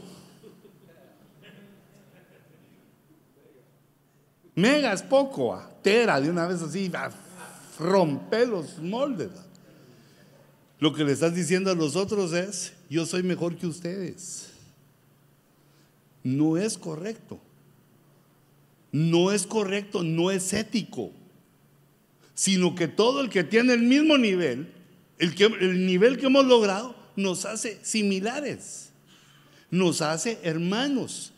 No dejes que los otros te digan algo más que a lo que tengan en los otros, porque haces una diferencia obscena. ofendes. Y eso es necesario enseñarlo porque es un deseo que tiene el alma del hombre. El alma del hombre siempre desea ser mejor que los otros. ¿No lo has notado? En ti. Bueno, en los otros tal vez sí lo has notado, pero en ti. Nuestra alma desea ser el mejor. Y ese es un combustible para buscar lo que necesitamos. Pero no lo debemos decir a los demás porque los ofendemos. No te pongas extranombres. Que ese es uno de los problemas como que se va dando, por ejemplo, en la proclama, que tal pastor puso y dio, dio en el clavo que era el año del reposo. dice, pastor y profeta, ¿va? tranquilos ustedes los pastorcitos, ¿va? Ustedes son como los pastorcitos que iban allá a Belén, pastor y profeta, ¿va? Mira, tal vez sí, pero no lo digas vos, porque el proverbio eso es lo que aconseja, que otros te digan lo que sos y no tu propia boca. Porque cuando uno dice cosas buenas de sí mismo, la boca se convierte en bocota. Y no es ético. Digamos, eso sucede. Imagínate que un ingeniero llega con los otros y le dice, ustedes son brutos, yo soy el... A mí contrátenme porque yo soy el... Los otros les cae mal, como patada voladora. Pero el que llega y dice, yo soy uno de vosotros carne y hueso vuestro soy, hermanos. Recíbanme, por favor. Le dan un beso y le dan hasta frijolitos con su panito y que lo quieren. La cosa es que seamos amables, que sea fácil que los que nos amen los otros. Porque el amor es la e, el pegamento, es lo que nos cohesiona. Pero no no amor de, de otra manera, así sino que el amor filial de amigos. Como no, si alguien nos oye y piensa mal, porque algunos piensan que David y Jonatán por ser amigos tenían algo más que, yo digo el que piensa así nunca ha tenido un cuate, va. Un cuatazo de uno que uno ha tenido aventuras y que le ha dormido ahí y vos aquí y ni siquiera ningún pensamiento, somos cuates. Ah, no durmieron juntos a saber que no, reprendo al diablo. ¿O será que eran otros tiempos? Pero yo digo que para la decencia desde los mismos tiempos. El que tiene la mente limpia, no, piense en eso. El que tiene su mente pura. Y si el otro es impuro, lo somatás, le das un su. Lo echas de ahí o te vas. Pero la gente tiene puesta su mente en que todo es eso. No, no. Una gran amistad, David y Jonatán. Y yo sé que vos anhelarías tener varios cuates así como esos, esos cuatazos. ¿Sabes qué? David, prometeme algo. Si muero, ayuda a mi familia. Y esa amistad. En cambio, entre nosotros se muere alguien y, hermanos, hagamos una ofrenda, dos dólares. Una ofrenda para enterrar al hermano, dos dólares. Por eso compremos nuestro segurito, para que no le andemos pidiendo a nadie. Y si nos quieren dar una ofrenda, pues gloria a Dios. Esa es una de las cosas que tenemos que tener, porque ya sé que te sentís joven y maravilloso y tremendo, pero es que bueno, primero Dios nunca te llama el Señor, pero por si te llama. Fíjate lo que dice Lucas. Dile a mi hermano que divida la herencia conmigo. Le llevaron un problema familiar a Jesús de una división de, de una herencia. Pero él le dijo, hombre, ¿quién me ha puesto por juez o árbitro? Te pusieron por maestro para enseñar, no como juez ni como árbitro, maestro. Como pastor tal vez sí podés ser un consolidador o un ayudador o un árbitro para decir estás haciendo mal o estás haciendo bien, pero como maestro no. El maestro enseña, expone, no impone. Nada impone, lo expone. Los nacidos de nuevo tomarán el rema, lo obedecerán y predicarán el Evangelio. Y los no, que no han nacido, no. ética. Importante que lo que hagas no golpee a los otros. Y si, y si te pasa, cuando te des cuenta, arreglar la situación, pedir una disculpa. Si te pones como juez en el magisterio, vas a quedar mal como uno como otro. Hermanos, yo a ustedes les enseño y ustedes tomen la decisión. Si te querés palanquear la herencia, ya es cosa. No, no, no, ahí ya se está metiendo uno. Yo les enseño y ustedes miren qué hacen. Juan 13, 14.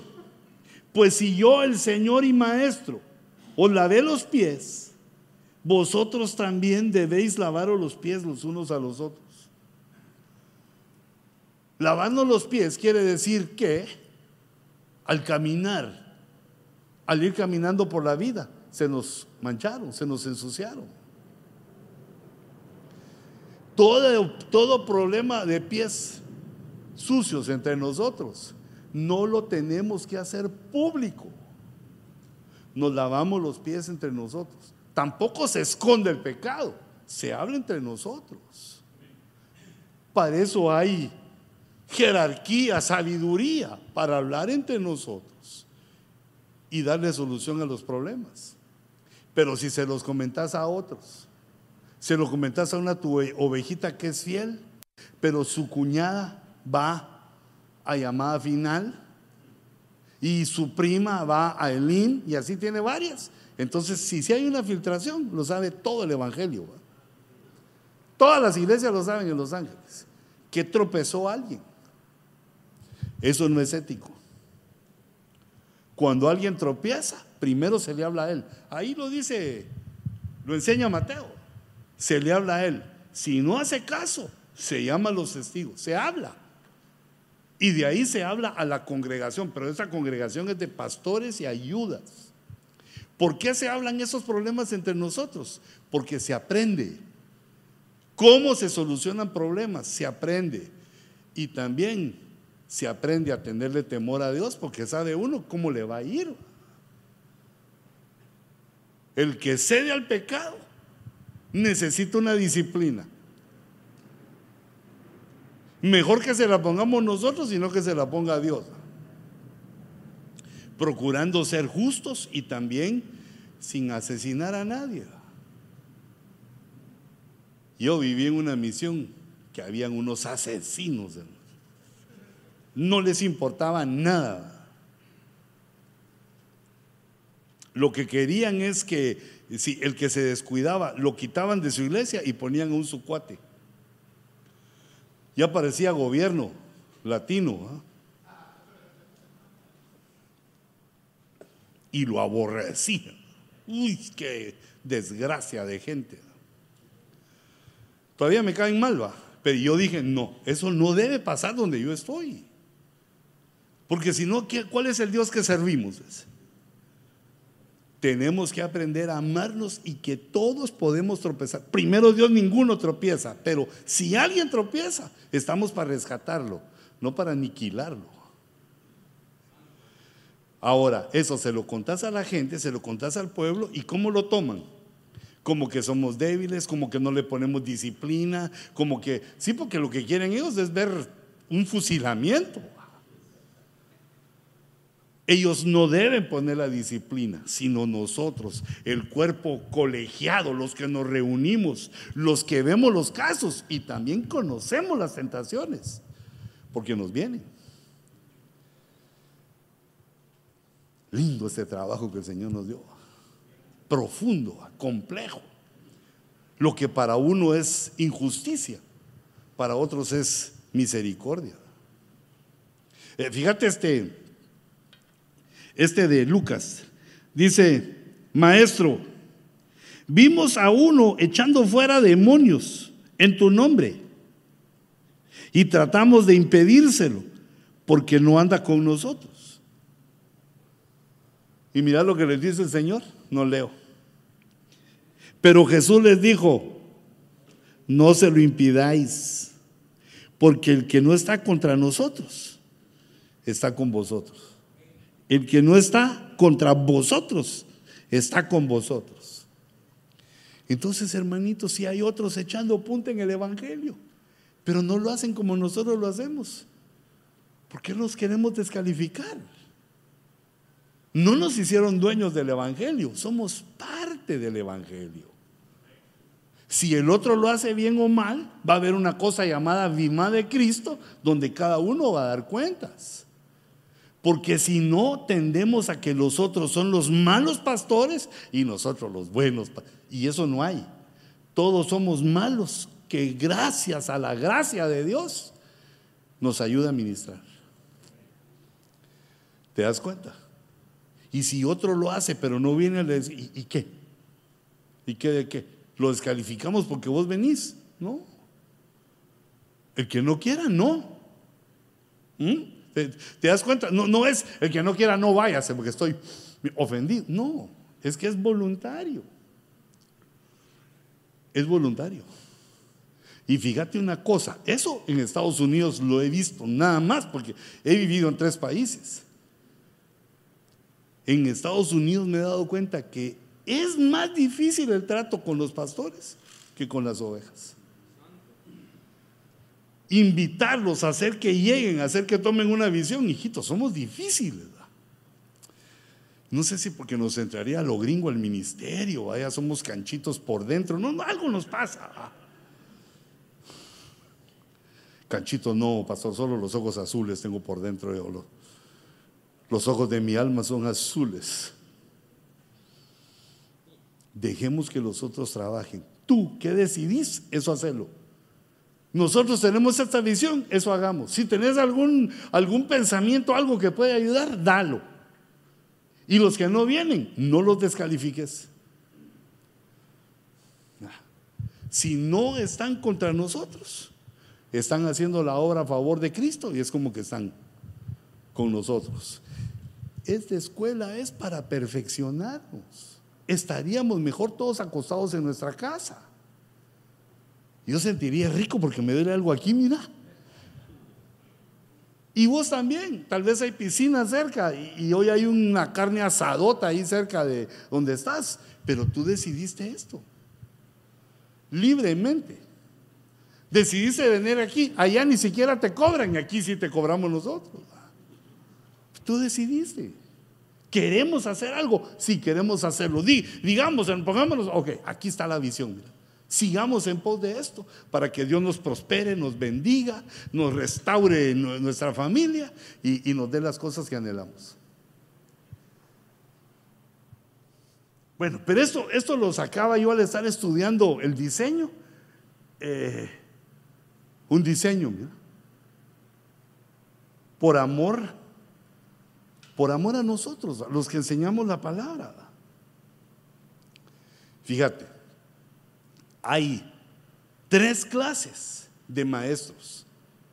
Eh, estos maestros es el estudio de eh, los cuatro evangelios y el libro de los hechos, que es conocido, lo hemos conocido como el quinto evangelio, porque lo hizo Lucas.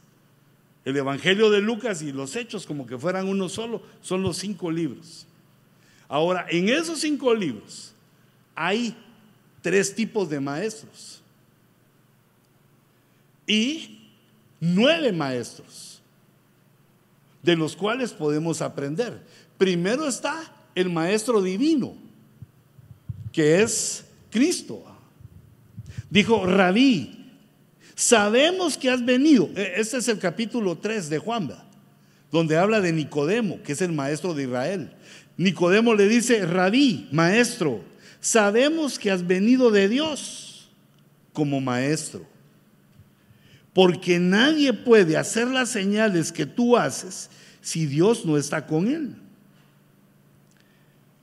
De ahí vemos, eh, dice, Jesús respondió y les dijo, y le dijo, tú eres maestro de Israel y no entiendes. Ese es Nicodemo. Está el Maestro Divino que es Cristo. E Israel tiene en los evangelios, en los cinco, tomando en cuenta hechos, tres maestros. Jesús le dice a Nicodemo que él es maestro de Israel. A Gamaliel le dice que es maestro de la ley en Hechos 5:34. Era un fariseo llamado Gamaliel, maestro de la ley, respetado Mira, el que enseña la verdad obtiene eh, en el espíritu un respeto por los que lo escuchan, como Gamaliel. Y está en Juan 3:26, Juan el Bautista. Y vinieron a Juan y le dijeron, rabí, mira, el que estaba contigo al otro lado del Jordán, de quien diste testimonio, era Cristo el que le estaban señalando, pero le dicen a Juan el Bautista, rabí, maestro. Son los tres maestros que aparecen y en el libro de los hechos aparece una, un racimo de maestros que estaban en la iglesia de Antioquía. En Hechos 13.1 dice, en la iglesia que estaba en Antioquía había profetas y maestros.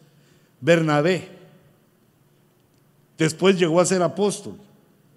Simón, llamado el Níger. Ese no hay que decirlo entre los gringos, aunque se ofenden, ¿va? Lucio de Sirene, Manaén, que se había criado con Herodes el, tetrarca. Y ya dice que de cada uno dicen algo. De Manaén, que venía de una casa rica, de una aristocracia. De Lucio, que era de Sirene.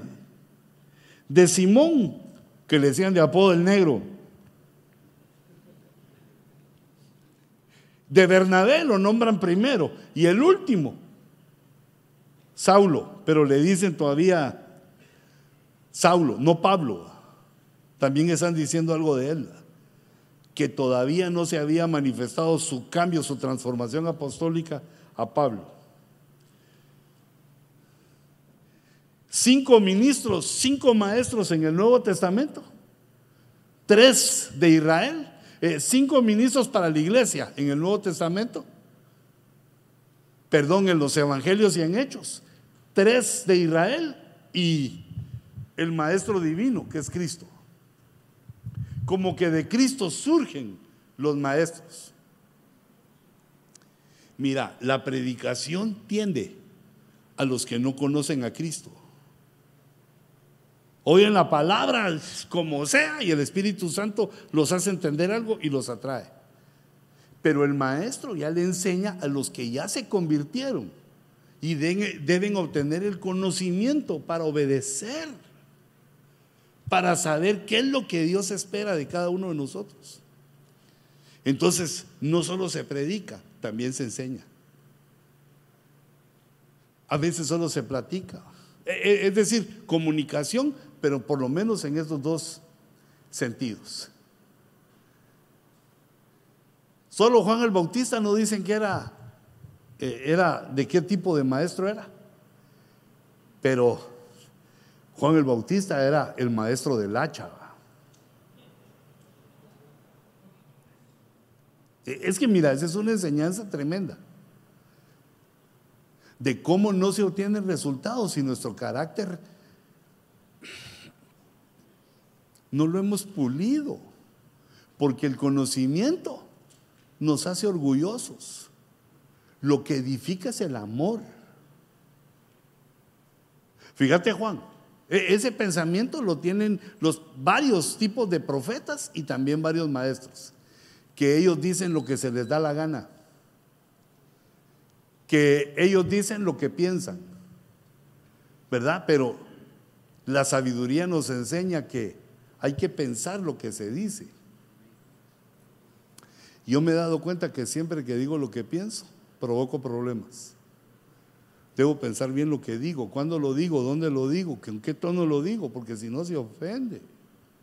Se malentiende lo que digo. Querés corregir una oveja y te dice, usted me está maldiciendo.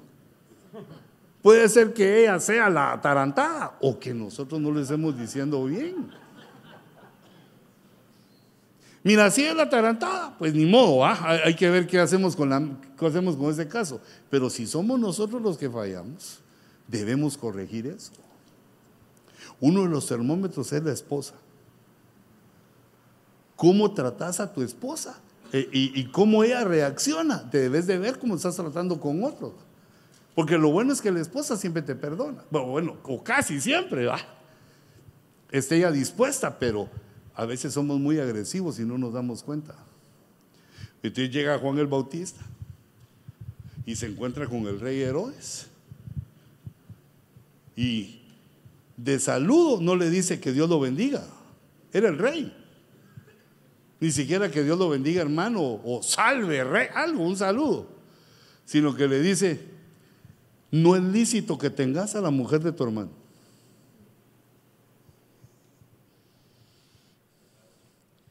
¿Cierto o no es cierto? ¿Cierto? Incestuoso el Herodes. Siendo el rey, ¿cómo, cómo, se fija la esposa de su hermano? Porque el plano que era linda, va a haber sido hermosa, pero no hay otras, pues.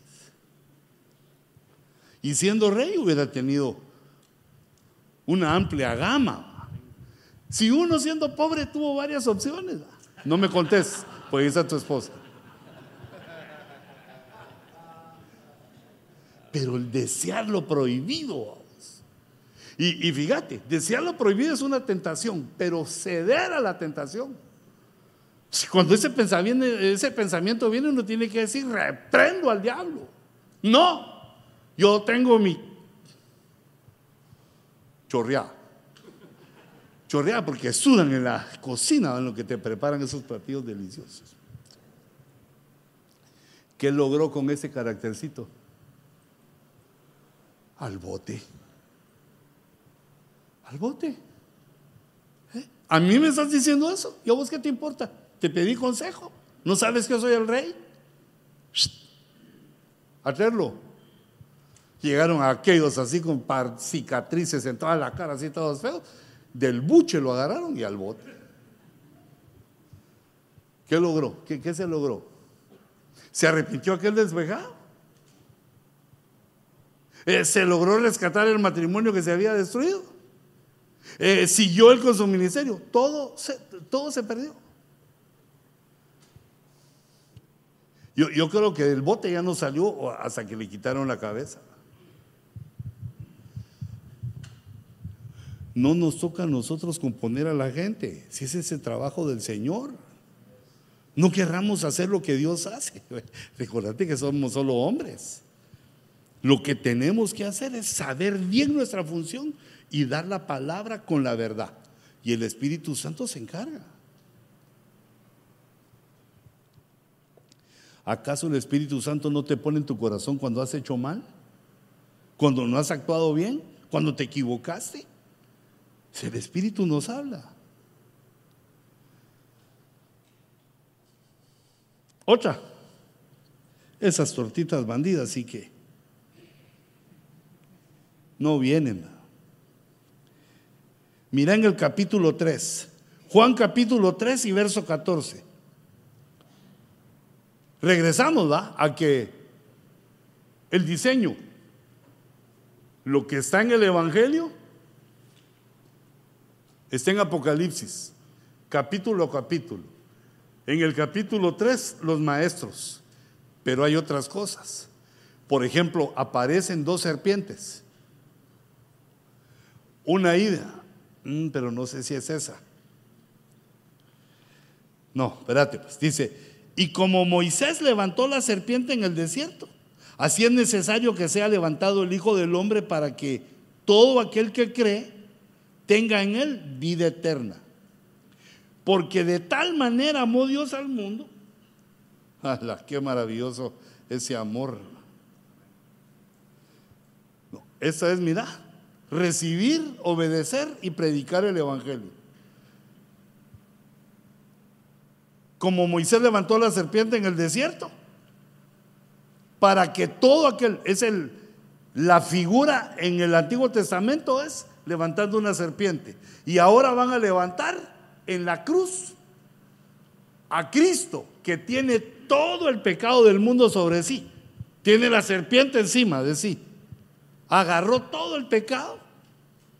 Y entonces dice, para que todo aquel que cree, así como creyeron en la serpiente en el desierto, todo aquel que crea en el que tiene todo el pecado del mundo, tenga vida eterna. Porque de tal manera amó Dios al mundo que dio a su Hijo Eso nos están revelando el Evangelio para que recibamos el Evangelio. Que dio a su Hijo unigénito para que todo aquel que en Él cree, recibir, no se pierda, mas tenga vida eterna. Y ahora, verso 36, el que cree en el Hijo tiene vida eterna, pero el que no obedece al Hijo, una cosa es creer en el Hijo y la otra es obedecer al Hijo. Hay que hacer las dos. Creer, obedecer y de ahí proclamar. No te querrás saltar de una vez a proclamar, sino ese es el las gradas, la forma que dejó el Señor. Primero creemos nosotros y obedecemos. Bueno, quiero subrayarte ese punto para mí importante del trabajo que estamos haciendo. El que no obedece al Hijo no verá la vida, sino que la ira de Dios permanece sobre él. Y ahora mira, puse otro verso, el 18. El que cree en Él no es condenado pero el que no cree ya ha sido condenado porque no ha creído en el nombre del, unigénito.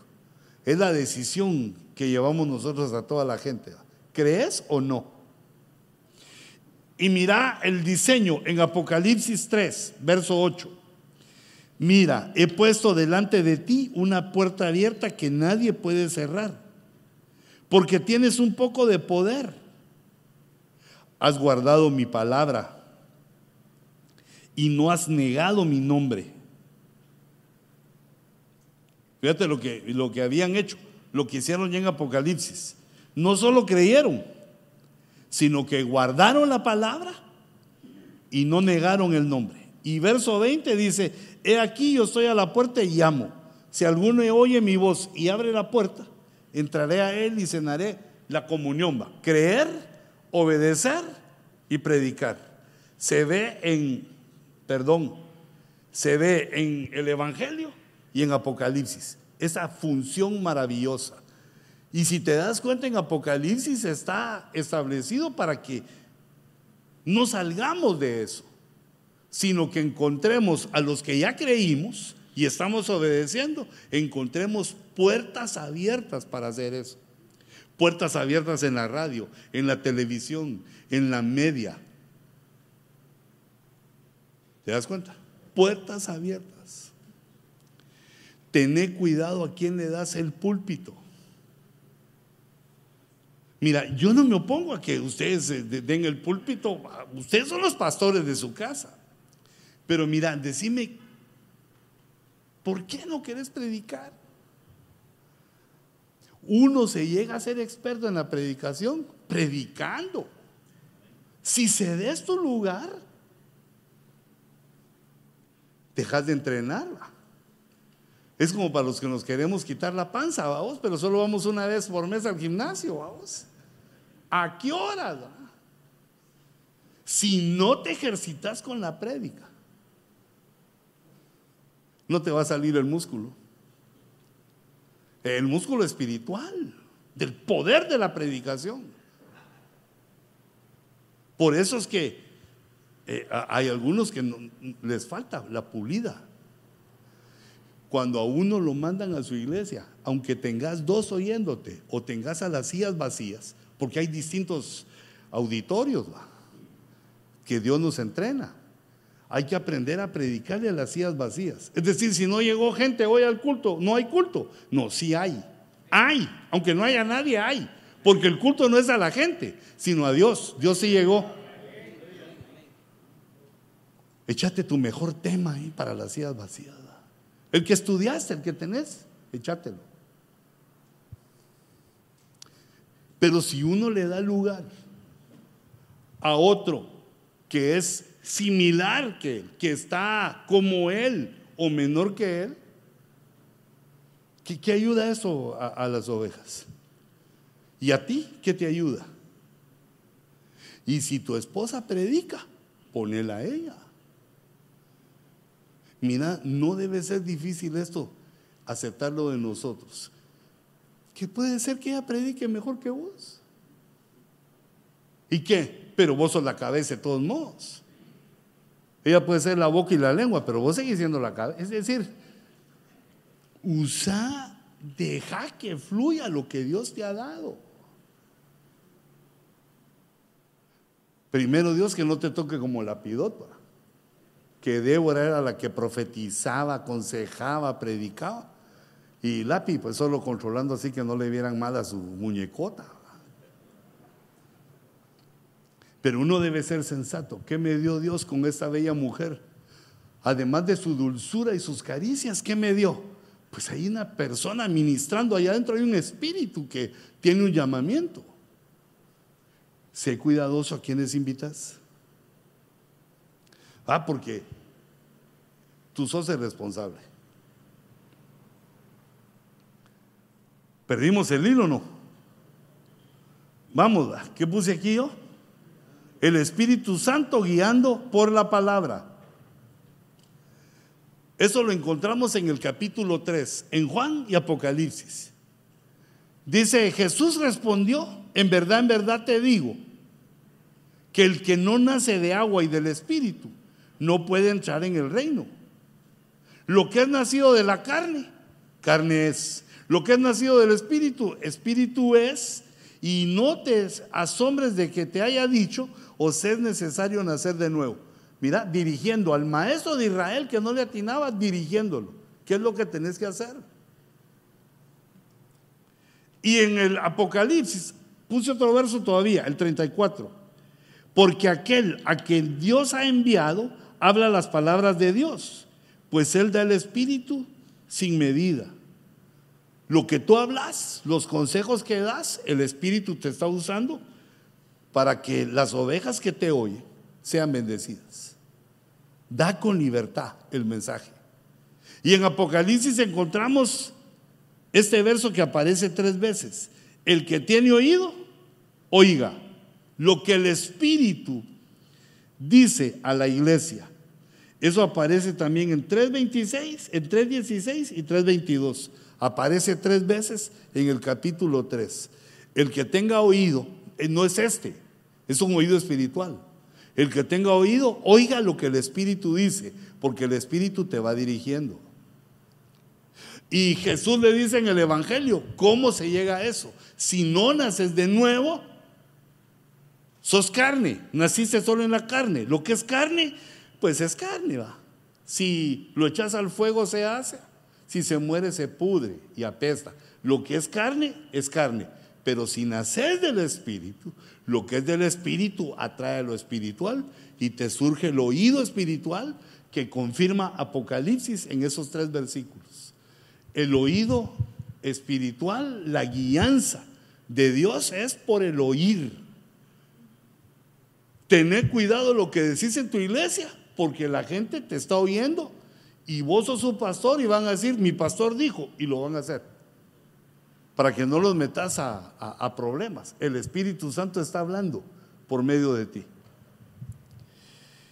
La batería se está agotando, dice otra vez. O sea, ya me, ya me agoté la... ¿Por qué si solo es la una? No, esto ya se los enseñé. Yo les quería enseñar lo de la serpiente escapando de la vieja religión en Juan y en Apocalipsis. Escapando de la vieja religión, Nicodemo, prominente entre los judíos, vino a Jesús de noche y le dijo, rabí, yo sé que venís de Dios, pero te das cuenta de ese reconocimiento que él estaba dando, como diciendo, nosotros ya no, no tenemos poder cuando enseñamos. Porque eh, tú has venido como maestro de Dios porque nadie puede hacer las señales que tú haces si Dios no está con él. Entonces respondiendo Jesús le dijo, en verdad, en verdad te digo, el que no nace de nuevo no puede ver el reino de Dios. El que no nace de nuevo sigue en la antigua religión. Disfraza lo católico y sigue como católico. O como testigo de Jehová o como lo que haya sido. Porque nosotros venimos de muchas religiones. El que no nace de nuevo No dudo que tú hayas nacido de nuevo. Hay que llevar a nuestro pueblo, a las ovejas, a que nazcan de nuevo. El que no nace de nuevo no puede atinarle a lo que estamos haciendo. ¿Qué pasó, mi hijo? ¿Te puse en problemas? Tenemos tu control ahí, tu. ¿Y el del hermano qué, qué le pasaría? Me lo acabé. 10%. Bueno, si me tropiezo es culpa tuya.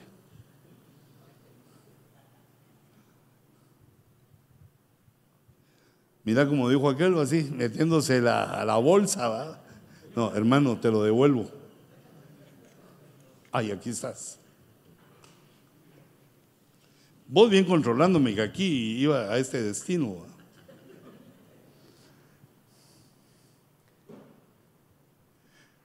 Mira Apocalipsis 3:9. He aquí, yo entregaré a aquellos de la sinagoga de Satanás. Querían seguir en la misma religión. Aquellos de la sinagoga de Satanás, los que se dicen ser judíos y no lo son. Y verá que yo te insisto, sí, lo hebreo es bonito, pero vos y yo no somos judíos. ¿Ah? ¿O crees que sos? No, no creas lo que es irreal. ¿va? No somos judíos. Los judíos es un pueblo que está en stand-by y que Dios tiene un trato con ellos. Nosotros somos la iglesia. Mira cómo dice, he aquí yo entregaré a aquellos de la sinagoga de Satanás, porque recordate que estos quieren que la iglesia se haga judía. Son los judaizantes. Los que se dicen ser judíos y no lo son. Es decir, que hay algunos que sí son judíos. Pero los que dicen ser y no lo son, sino que mienten, dice. He aquí, yo haré que vengan y se postren a tus pies no, nosotros tenemos que seguir en lo nuestro. Y sepan que yo te he amado.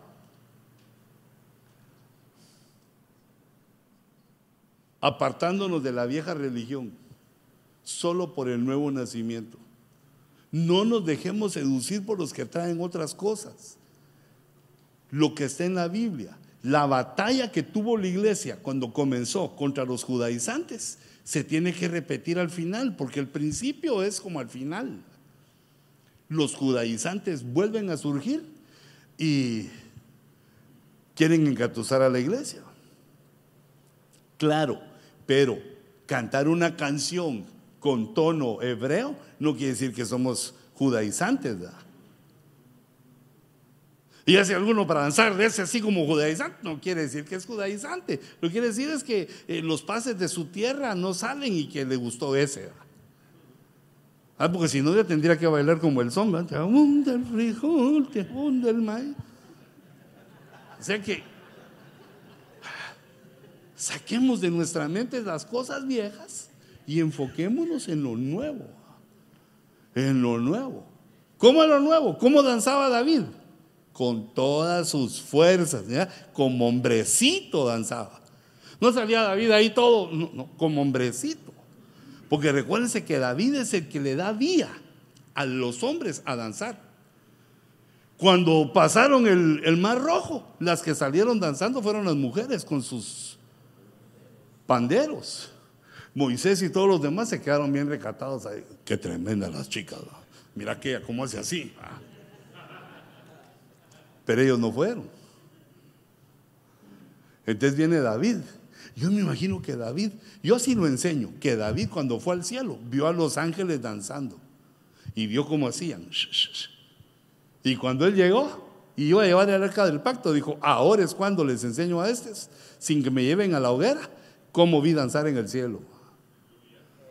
Y el escriba puso que David danzaba con toda su fuerza Ahora las mujeres tenían las danzas ¿ah? femeninas. Porque una mujer danza con gracia, no con fuerza. Bueno, la cosa es que, ¿qué tal nos caería danzar?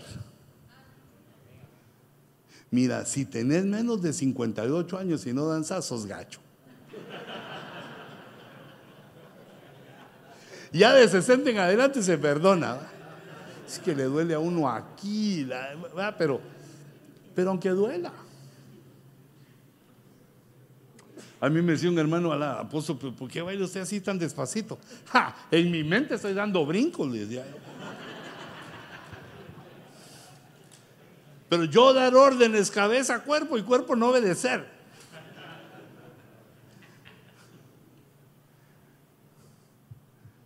Fíjate lo que encontré de, que se en ese diseño. Juan habla de cómo escapa, cómo debe escapar Nicodemo naciendo de nuevo. Y en, el, en Apocalipsis dice cómo. No, vos seguirlo, ellos van a reconocer que te he amado, guardaste mi palabra. Son los que dicen ser y no son. No te conviertas a ellos, que ellos se conviertan a ti, no tú a ellos. Buscando consuelo en la prueba, Mira esta. Juan 3:3. Respondió Jesús y le dijo, en verdad, en verdad te digo que el que no nace de nuevo no puede ver el reino de Dios. Ese es en Juan. Si no nacemos de nuevo, en Juan es cómo entrar a esta nueva dimensión. Y en, en Evangelio y en Apocalipsis es cómo permanecer. Yo conozco tus obras, que tienes nombre de que vives, pero estás muerto ponte en vela y afirma las cosas que quedan, que están a punto de morir. Ponte en vela, porque no he hallado completas tus obras. Fíjate, no dice que no tenía obras, no las había completado. No he hallado completas tus obras delante de Dios. Entonces, entraste, naciste de nuevo por el Espíritu, dice Juan 3.3. Y en el capítulo 3 de Apocalipsis es, te estás muriendo. Muerte es separación. Se te están yendo algunas cosas, te están separando de cosas. ¿Qué es lo que tienes que hacer? Ponte en vela. Alerta. Alertate. No te confíes. Y afirma las cosas que quedan. Consejo. Uy, qué fe esa serpiente. La serpiente de Juan es la serpiente de bronce que levantó en el desierto, que está en 3.14. Y la serpiente en Apocalipsis está en el verso 9, donde dice, he aquí, yo entregaré a aquellos de la sinagoga de Satanás, y Satanás es la serpiente antigua, que se dicen ser judíos y no lo son, sino que mienten. Veía, son los mismos versículos, pero señalando otra cosa se dice en el Evangelio y se repite en Apocalipsis. Esos son los tres primeros capítulos que vamos a ver por hoy. Y están también varias puertas en el Evangelio. Las puertas del vientre de una mujer, que es una puerta dimensional. Dice, Nicodemo le dijo, ¿cómo puede un hombre nacer siendo ya viejo? ¿Acaso puede entrar por segunda vez en el vientre de la madre? El vientre es una puerta dimensional donde los espíritus vienen de, del cielo a la tierra. ¿Por dónde entramos? Por el vientre maternal. Esa es una puerta. La otra puerta dice eh, Jesús le respondió, en verdad, en verdad te digo, el que nace de el que no nace del agua y del espíritu, no puede entrar en el reino. ¿Cuál es la puerta del reino? Nacer del agua y del espíritu. Y algunos hermanitos sabían, y me debo de, me debo de bautizar, apóstol. Anda a decirle a tu pastor, ¿me debo de bautizar, apóstol? Claro que sí, estás perdiendo tiempo aquí. Anda a bautizarte, porque si no, no puedes entrar al reino. Y en el 24 están las puertas de la cárcel. Eso en el Evangelio. Y en Apocalipsis está el santo, el verdadero, el que tiene la llave de David. El que abre y nadie cierra, y cierra y nadie abre. Esa es una. La otra es, mira, he puesto delante de ti una puerta abierta, la puerta de la oportunidad, que nadie puede cerrar porque tienes poco, un poco de poder, pero has guardado mi palabra y no has negado mi nombre. Entonces está la puerta de oportunidad, eh, la puerta del lugar santísimo, que es la adoración, y en Apocalipsis 3:20, yo estoy a la puerta y llamo, dice el Señor evangelismo. Estás predicando, pones a Cristo a la puerta de esos corazones. Si abren, Cristo entra. Y en la Santa Cena también Él está en nuestro corazón tocando para que nos pongamos a cuentas. Si abrimos, Él entra y cenamos y comemos Él con nosotros y nosotros con Él. Comunión con Dios. ¡Wow! ¡Qué lindos son ustedes! Ustedes me malacostumbran a que predique mucho. Pero mi, anhelo es que tengamos una, una buena palabra, que les deje yo el hambre para que se vayan a investigar los tres primeros, tres primeros capítulos del Evangelio y de Apocalipsis. Y a ver cuántas encontrás tú eh, más coincidencias de temas. Eh, el diseño es que los temas coinciden. Del Evangelio, Apocalipsis. Eso se me había olvidado poner.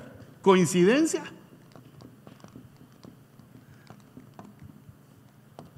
De temas. No temas, porque Dios te va a dar bastantes coincidencias más y te va a revelar, pero hay que leer. Y esas lecturas que hagas del, del Evangelio y de Apocalipsis te quedan ya de por vida. Si le pones atención, hasta después uno se recuerda, eh, ¿dónde dice que Jesús se tabernaculizó? Juan 1. vamos a buscar a Juan. Para eso nos pusieron la cabezota sobre el cuello, no solo para peinarnos, sino que para que al leer absorbamos eso. Ah, no solo para, hermanas, para ponerse linda, sino que para que funcione esa, esa mente. Próxima escuela, febrero 17. Vamos a ver. Febrero 17. Marzo 24. Abril 28. Mayo Mayo 19. El 19 de mayo está invitado el apóstol Sergio a esa escuela. Primero Dios va, porque el hombre propone y Dios dispone. ¿Sí, hermano?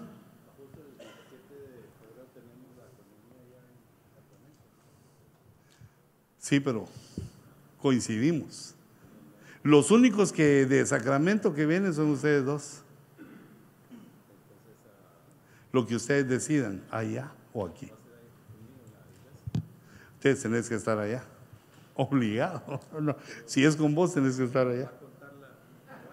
Si te va a contar la ausencia, ausente.